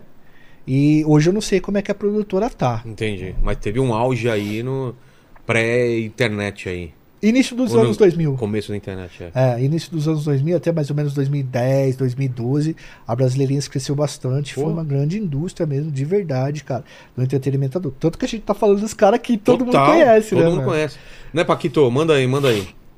Ó, bora lá. É, a galera Você pediu sabe aqui- que me incomoda esse tamanho de garrafa que você tem daqui, cara. Olha a garrafa que o cara veio pra cá, velho. Olha o tamanho dessa garrafa. cara. Porra, tem que se hidratar. Meu, tá se hidratando, Olha isso mano. aqui, cara. Daqui o, o cara faz o Hidratado, levantamento de cara. peso. Hidra- cara. É, exatamente. Eu me hidrato levantando 2,5kg ainda. Ah, vamos começar, seguir em frente, foco na meta, se hidrate, não desista, briga. É, ele- E também tem um motivacional aqui Tem, escrito. pior que eu, eu não vi que tinha quando eu comprei Você esse não aqui, viu? Eu não vi. Foco na Eu meta. tava virado ao Se- contrário. Cara, você ainda peguei- tá no vamos começar aqui, hein? É, eu tô lento hoje. Peço Tipo, perdão. Tá pelo bom, manda, vacilo. manda aí, manda aí. Ó, é, o Peppers, ele falou aqui, gordinho mais gostoso do Brasil, é, pede fala pra ele fazer É um foda. vídeo sobre o Raul Seixas. Opa! Obrigado pelo gordinho gostoso. Vamos. Ah, é legal fazer. Tem a mano. ver com o canal? Ah, mano, eu não sei, velho. Às vezes, pô, por exemplo, os caras falam, pá, você fala muito de crime. Aí você faz um vídeo da hora sobre É, Belchior. ninguém o vê. cara não assiste, mano. Pô, Belchior tem uma história legal. É. Vocês fiz- vocês fizeram sobre o Belchior? Fizemos, mano, uma história louca. E aí tem pouco views. Mano, nós fizemos uma história contando a história da. falando das merendeiras, a história das merendeiras de escola. O que, que tem? Pô, a merendeira de escola é a figura mais da hora que existe na escola, Ah, mano. tá. As merendeiras de um geral, não uma merendeira. Não, a gente fala de uma merendeira que é aquela que salvou 50 pessoas lá naquela, naquele ataque de Suzano na Tá escola. ligado? Mas a gente fala de todas as merendeiras, como é que elas passaram Putz, a existir. esco- Que E, mano, legal. Lembra de escola, né, cara? irmão, eu vou Estudei te falar. escola estadual, É. velho. Eu lembro das, das mulheres lá. Muitos aqueles caldeirão e tal. Muitos anos de, de escola nas costas que eu tenho, só há uma pessoa que você não pode tratar mal dentro da escola, velho. A merendeira. Você vai pras ideias. É verdade. Você vai pras ideias com todos os alunos, com o diretor, não passa. A tia da merenda é uma parada totalmente diferenciada, ela mano. tá num posto muito privilegiado acima de todas as suspeitas. Ela é a nata do funcionalismo da É. educação, ganha pouco, faz um rango da hora. O cara, pô, o gordinho sempre vai amar a merendeira, tio. Exato. Faz amizade. Ô, tia. Sabe o nome? É, põe mais uma concha aí, tia. E normalmente merendeira tem nome de merendeira, né? Tia Rosa, tia, pelo menos na minha É. época, né? Que é os anos 70, 80, né, cara? Porra. Que 70, legal, 80. velho. Bom, então aí, mano, 8 mil visualização, velho. Das merendeiras. Aí não paga as Que- contas. O que, que vocês. é, o que, que vocês descobriram nessa história? Quando vocês entrevistaram, foram ver o lance das merendeiras. Que, que, quem são essas mulheres aí? Porra, cara, são mulheres pobres, certo? Que sabem cozinhar e a cozinha, cozinhar no Brasil é uma parada que, mano, cozinhar no Brasil é uma parada que você, se você souber fazer, você cativa muita gente. São senhoras pobres, senhoras que geralmente, né? É, é um serviço precarizado pra caramba. Mas, mano, é, você consegue s- entender o amor da pessoa pela comida que ela faz ali, entendeu? Lógico, pra mim é um trampo extremamente precarizado. Né? Total. Eles ganham um pouco, serviço terceirizado, a gente falou disso daí e tal. Mas elas são fundamental, mano, porque sem comida não aprende, Vilela. Claro que não. Você entendeu? E muitas vezes a comida que o Estado manda, que o Estado paga, não é uma comida da hora. E essa mulherada tem merendeira que bota o tempero do próprio bolso, compra. mesmo? É, Pra compra melhorar a comida. pra melhorar o rango, entendeu? Poxa. E a história dessa, dessa merendeira que salvou as crianças? Pô, Qual essa, foi a história? essa merendeira, mano, ela trabalhava na escola Raul Brasil, que é aquela escola em Suzano que dois caras lá Entrar. Enfim, naquela onda, uma das primeiras dessa onda que teve. Mano, ela sacou os pipoco, ela entendeu os pipoco, entendeu? Ela ouviu? É, ela ouviu os pipoco antes de, dos outros. Tá. É muito louco isso, né? Porque às vezes a pessoa que mora na periferia, ela consegue É, identificar o Ela pipoco antes sabe a que ele mora. diferença do. do- É. É. E aí, ouvindo os pipoca, ela falou assim, mano, tá acontecendo alguma coisa. Ela pegou a molecada que tava perto da merenda ali, da cozinha, e enfiou a molecada na cozinha, se trancou junto com uma outra merendeira, meteu uma geladeira na, na porta e porta. falou: vocês vão ficar aqui agora, mano. Caralho. A hora que parar esses pipoca, a gente solta. Meteu 50 moleque dentro da. Do negócio. Mano, ela simplesmente salvou Claro. 50 pessoas, entendeu? Cara, mano? que incrível isso, velho. Que incrível, cara. É, você tem o nome dessa mulher e o Co- contato? Procura o nome dela aí, não, mano. não, pra depois. É, não só falar o nome dela aqui, mas pra gente chamar pra ela aqui, né? É Dona Silmara, se eu não me engano. Ela entrou em contato com a gente lá. É, Qualquer coisa a gente tenta Tá, entrar por favor, e colocar passa pra pra vocês gente. aí, mano. Porque eu, eu acho que seria uma história interessante ver a Poxa. trajetória dessa mulher até chegar ali, entendeu, claro, mano? Claro. Manda aí, Paquito. Que foi? Foi? E aí, cara, que mais você acha legal a gente falar? A gente falou de bastante caso, eu tô vendo aqui o- do. do... Vocês falam também esquema de pirâmide, história do, da Murder Incorporation, empresa de pistoleiros da máfia americana. O que, que você acha? Hum, tem mais uma aqui. O Johnny pediu pra você contar a história da K-47. Ah, pode crer. Mas qual, qual história? aqui? É uma específica? Não, acho É. que a história da origem da K-47. E tem o é talvez. serial Kisser. Você conhece, cara, A beijoqueira? história do bandido que roubava beijos. Isso é muito bom, olha, cara. É Serial o último romântico. É. Qual você quer contar primeiro? É o beijoqueiro, cara. É. O beijoqueiro é legal, mano. Mas aquele beijoqueiro famoso ou O não? beijoqueiro famoso, Aquele mano. que ficava debaixo do palco esperando. pra- O, o pra- beijou o Sinatra, mano. É? O Brizola, beijou o Brizola, Cadê o esse Frank cara? Sinatra. Morreu já? Hum, Mano, dizem que ele tá vivo, bem velhinho e tal. É mesmo. Mas parece que ele tinha os transtornos mentais que fazia com que ele desse, gostasse de dar beijo nos outros, entendeu, mano? Entendi. A gente conta a história dele, porque ele apanhou muito na vida, né, mano? Ele apanhou muito de segurança e tal, É, pra tentar é. beijar os outros, entendeu? A da K-47, é... mano, ela é conhecida como fábrica de viúva, né, mano? Por quê? o apelido dela. Porque é simplesmente a arma que mais matou na história do século É? XX. É. Ela é uma arma que. Ela é russa, né? Ela tem um protótipo e um projeto que era, que era alemão. E depois os russos, os soviéticos colocaram isso em pauta, conseguiram fazer, construir. E hoje, mano, ela é uma das armas prediletas pra você tomar um lugar, por exemplo, com um grupo de 10, 12 pessoas, o cara com uma K-47 na mão. Dizem que criança de 6, 7 anos monta uma K-47 e desmonta ela, né, mano? É. De tão fácil que é a arma de. E eficiente, né? Isso. Tem uma história muito louca lá no, no Vietnã. Tá no livro, inclusive, que a gente leu pra fazer esse livro, esse vídeo, que o cara ele era um sargento, do, tinha um destacamento, e ele encontra um cara enterrado que fazia mais de um mês que o cara tava enterrado com uma K-47. Ele tira a K-47 do meio do barro e dá uma rajada de tiro. Cara. É meio lenda falar que os, que os americanos trocavam a M16 pela K-47. Os caras É. não faziam isso. Mas muitos deles guardaram a K-47 pra levar pra casa, né? E aí popularizou bastante a arma. Entendi. O Vietnã popularizou essa arma mais do que propriamente a União Soviética. Entendi. É, Fala aí, Paquito, mais, mais alguma, algum tema aí? Ó, é, teve um aqui, quer ver? Ah, o Arlen é, Hausman, ele falou, ele pediu pro Joel comentar é, sobre o caso dos irmãos Naves. Ah, Naves? Naves. naves. Ô, mano, esse é um dos casos de maior, maior caso de injustiça da da história do Brasil. Você conhece essa história aí? né? Não, Bruno? não. Mano, eram dois irmãos de Araguari, nos anos 30, numa cidade de Minas Gerais, grande até. E eles tinham um primo. E eles tinham uma roça de arroz junto. E esse primo era muito louco, ele emprestou um dinheiro pra investir na roça de arroz. Mas o preço do arroz caiu. Ele perdeu o dinheiro e aí ele vendeu o que tinha que vender, pegou esse dinheiro e sumiu do mapa, o primo dos caras. E deixou os caras no prejuízo. Só que esse cara desapareceu do mapa. E um delegado resolveu jogar nas costas desses irmãos que eles tinham tirado a vida do primo. Mano, esses caras vão passar por uma situação, bicho. Mas uma situação de tudo quanto é coisa, esculacho, tortura, pegaram a mãe dos caras, espancaram a mãe dos caras, deixaram os caras presos, sabe? É, tor- ó, tudo quanto é absurdo que você imaginar, os caras fizeram com esses malucos. Chegaram a deixar um dos caras pendurado, passaram mel no cara, pra abelha chegar, inseto, tudo, pro cara contar onde que ele tinha colocado dinheiro e o corpo do próprio primo. Os caras pagaram cadeia, mano, vários anos de cana, tudo e tal. Aí um belo dia, o que que acontece? O primo dos caras aparece. E aí? Não, e aí que era o, era o cara, mano. É? Só que quem conseguia provar que eles eram primo era a esposa do primo. Sim. E ela pegou um avião pago pelo estado de Minas, só que o avião caiu. Porra! Com a mulher do primo. Só que era, era o primo mesmo. Mas sobreviveu ou não? Morreu? Não, morreu. Caralho. Só que era o primo mesmo. Os caras Tá. conseguiram identificar depois e tal, tal, tal, tal, tal. Um dos irmãos já tinha morrido, acho que o Sebastião Naves. E o Joaquim Naves falou, não. O primo falou assim, porque. Eu até perguntei isso pros, pros advogados, né? Se o cara já pagou por ter matado o primo, o primo aparece, ele dá um tiro na cabeça do primo, ele paga de novo? Caramba. Cla- eu Acho que sim, né? Ou não? Por quê? É, tem alguma lei que é isso, você não pode ser preso pelo mesmo, mesmo crime duas vezes, você não pode pagar Ah, é? pelo mesmo crime. É. Se você que já doideira, pagou, velho. você Como você não sabe paga tanto mais. de crimes assim, Paquito? A minha mãe é advogada, Ah, tá. Pensei que você tava planejando alguma coisa.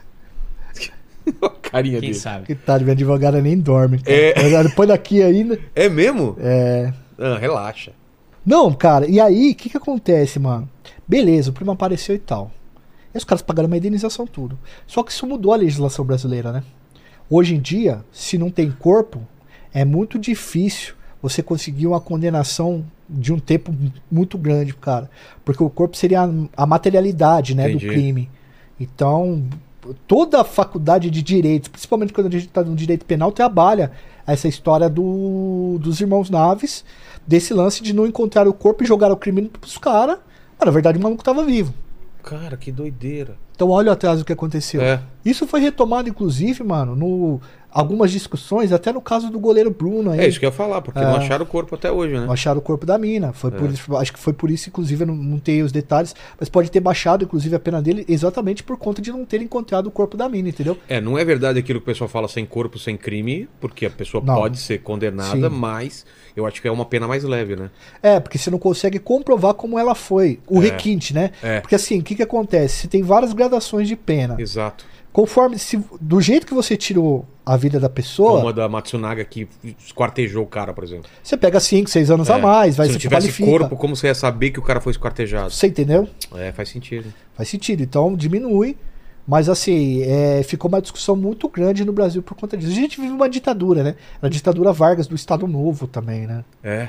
É, tanto que o Vargas pegou esse caso pra ser a garota dos olhos Sério, dele. ele né? usou esse caso pra. pra...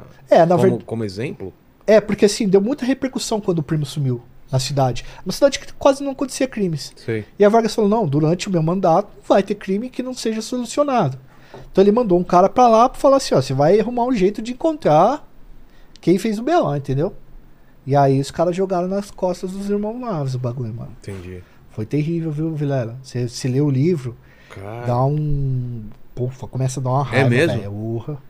aquela- aqueles seriados que, você, do co- eh, que tem na Netflix do cara sendo injustiçado, preso e parada e tentando provar a inocência, tipo assim. É, mano. Tipo aquele, lembra aquele seriado O 5 de Nova York, lá do É, Central Park? é. Mais ou meio menos isso. aquele ódio ali, você entendeu? Que você começa a ver no bagulho, né, ligado. mano? Mas muita gente acreditou que os caras eram criminosos mesmo, ali na região de Araguari. É. Hoje eles Tinha- se arrependem. Caramba. Foda. É, Joel, cara, obrigado demais pelo papo, cara. Espero que você volte aí com, pra gente. Tem mais história aí. A gente pode fazer um Ó, mais especial aqui muito. também, né? Pegar algum especial aí, fazer um programão inteiro aí sobre isso. É, você e mais um canal de história que a gente tem feito isso e tem sido muito legal. Mano, estou inteira à disposição. Fechou. Pô, Liga gost- pros caras, dá o fechou, toque, vamos. fechou. É, só que, cara, você não está livre não aqui, porque não sei se te avisaram, a gente sempre faz três perguntas para todos os convidados, contigo não vai ser diferente. Agradecer demais a tua presença. Estão aqui os brothers aí, fala o nome dos caras aí, velho. Apresenta os caras aí. É o Fernandão, nosso parceiro Fernão, aí, conhecido Fernandão. como Coben também. Porque Coben Cara, ele andava com uma camiseta do Nirvana que ele nunca tirava. era tipo, grudada no corpo, Passou aí a virou infância Coben. inteira com aquilo, aí virou Coben. E o E o Caio, nosso diretor aí. fechou então, a Beleza. É. Fabi aí que ajudou a gente, que teve uma parecia que ia ter uma queda de luz, não teve e tal, os caras desligaram a luz, velho, sem avisar a gente. Ainda bem que tem gerador, né? E o- sabe o que é pior? Minha sogra falou: pode desligar. Minha sogra tá aqui em casa. Sei. Os caras foram perguntar pra quem? Pra ela. Falei, não, pode desligar. Tá de boa. então, obrigado demais. Primeiro, pergunta o seguinte, cara. A gente falou um pouco da tua, da tua carreira, né? De como você fez o canal e tal. Qual foi o momento mais difícil que você, que você passou da tua vida pessoal, ou do canal, ou da tua vida pres- profissional? Mano, é um momento assim muito tenso, assim que eu fui internado por conta de depressão numa clínica psiquiátrica. Quando isso? Ah, Isso em 2019, passei 26 dias lá. antes da, da, da Ah, pandemia. é, mano, recente. Por causa de trampo? Cara, depressão, mano. Eu, eu tenho uma depressão crônica há É? muitos anos. Inclusive, tô tentando me licenciar aí da educação por conta disso daí. É, e acabei ficando internado numa clínica psiquiátrica. E aí você tá ligado como é que é, né, mano? Você começa a ver várias fitas, vários Claro. vertigens. Mas aí também, mano, eu voltei renovado. Mas falei síndrome assim, de pan, do pânico, essas coisas? Tive É mesmo? também, mano, tal. Melancolia, várias Mas paradas tá bem, assim. tá tem. bem hoje em dia? Ô, mano, tô Ah, graças a benzão, Deus. velho. Tô benzão, tô feliz aqui. Isso aqui é um. Se você. É, é um, é um momento da minha carreira muito importante também, tá aqui com que você. isso, velho? Não se desdenhe, tá ligado? Que carreira é essa, velho? É, por enquanto. Melhor do que as carreiras que eu falo no, fi- no Pô, vídeo. pode crer, não, mas obrigado demais aí, cara. A segunda é o seguinte, cara, não sei se te falaram, mas a gente vai morrer um dia, né? Porra. Já, te- já tá sabendo dessa parada. Sim. Vai demorar bastante tempo, fica tranquilo. Eu sei, eu tô ligado das paradas, então não vai ser agora. Certo. Vai demorar muito tempo. Mas você tem uma chance de mandar um recado pro futuro. Porque daqui é uma máquina do tempo. Esse vídeo vai ficar aqui. Hum. Daqui a 433 anos no futuro, o pessoal vai estar vendo esse vídeo e querendo saber quais seriam suas É. últimas palavras, seu epitáfio, Joel. Se inscreve lá no nosso canal. Mesmo ser morto. Já era. Porque alguém Fica da pra família, vai estar família. ganhando. É, Boa! o AdSense vai estar pingando pra alguém. Olha o cara pensando na família, velho. Isso é. que- Ah, muito bom, muito bom. Viu, Vilera? é, Não, mano, eu só que ele queria falar, assim, agradecer e dizer que a Adriana também, que é uma membro da nossa equipe, que não tá aqui hoje, tá? Tá. Mas ela correu roteirista com a gente, criou a iconografia da Legal. história do filme. Beijo, Adri, a gente adora o você nome muito. iconografia tem algum significado ou não? Ah, não tinha na época, porque a gente trabalhava com fotografia que Ah, era ícone, verdade, né? verdade, Hoje em verdade. dia só serve para as pessoas falar, porra, mas fala de bandido e tem iconografia no nome. Entendi. sacou? E a terceira pergunta é o seguinte, cara. é, Deixa uma dúvida aí que você tenha pra gente aí. O povo responder é um questionamento que você se faz. Que eu faço sobre a vida, sobre Sobre a história e qualquer coisa, tal. cara. Não sobre a vida, pode ser qualquer coisa. Um questionamento, mano. Pode ser sobre. A gente tá falando sobre o Luan, né?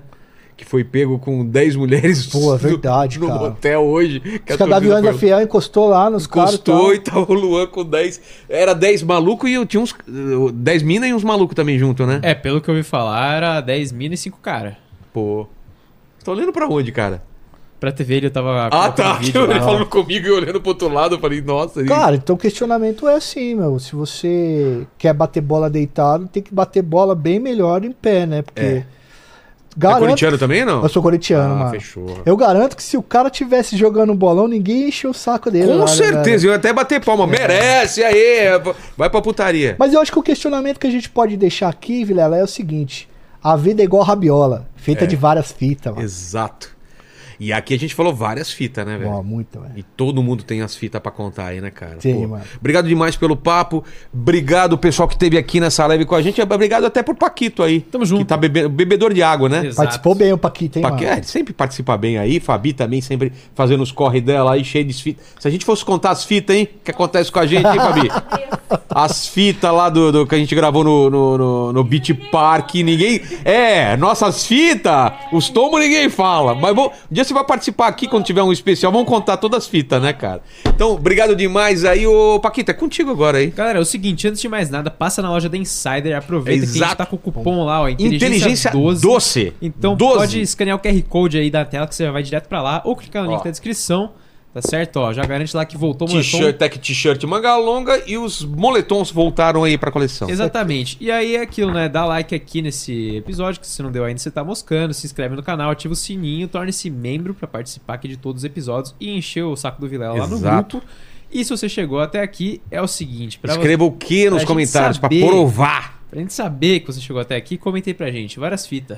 várias fitas. Escreve aí várias fitas nos comentários que a gente sabe que você sabe, que a gente sabe que você sabe, que sabe que nós aí. É. sabemos isso aí. Fechou? Fechou. É nóis. Beijo no cotovelo, tchau. Fiquei com Deus. Amém. Ou com o Henrique Cristo.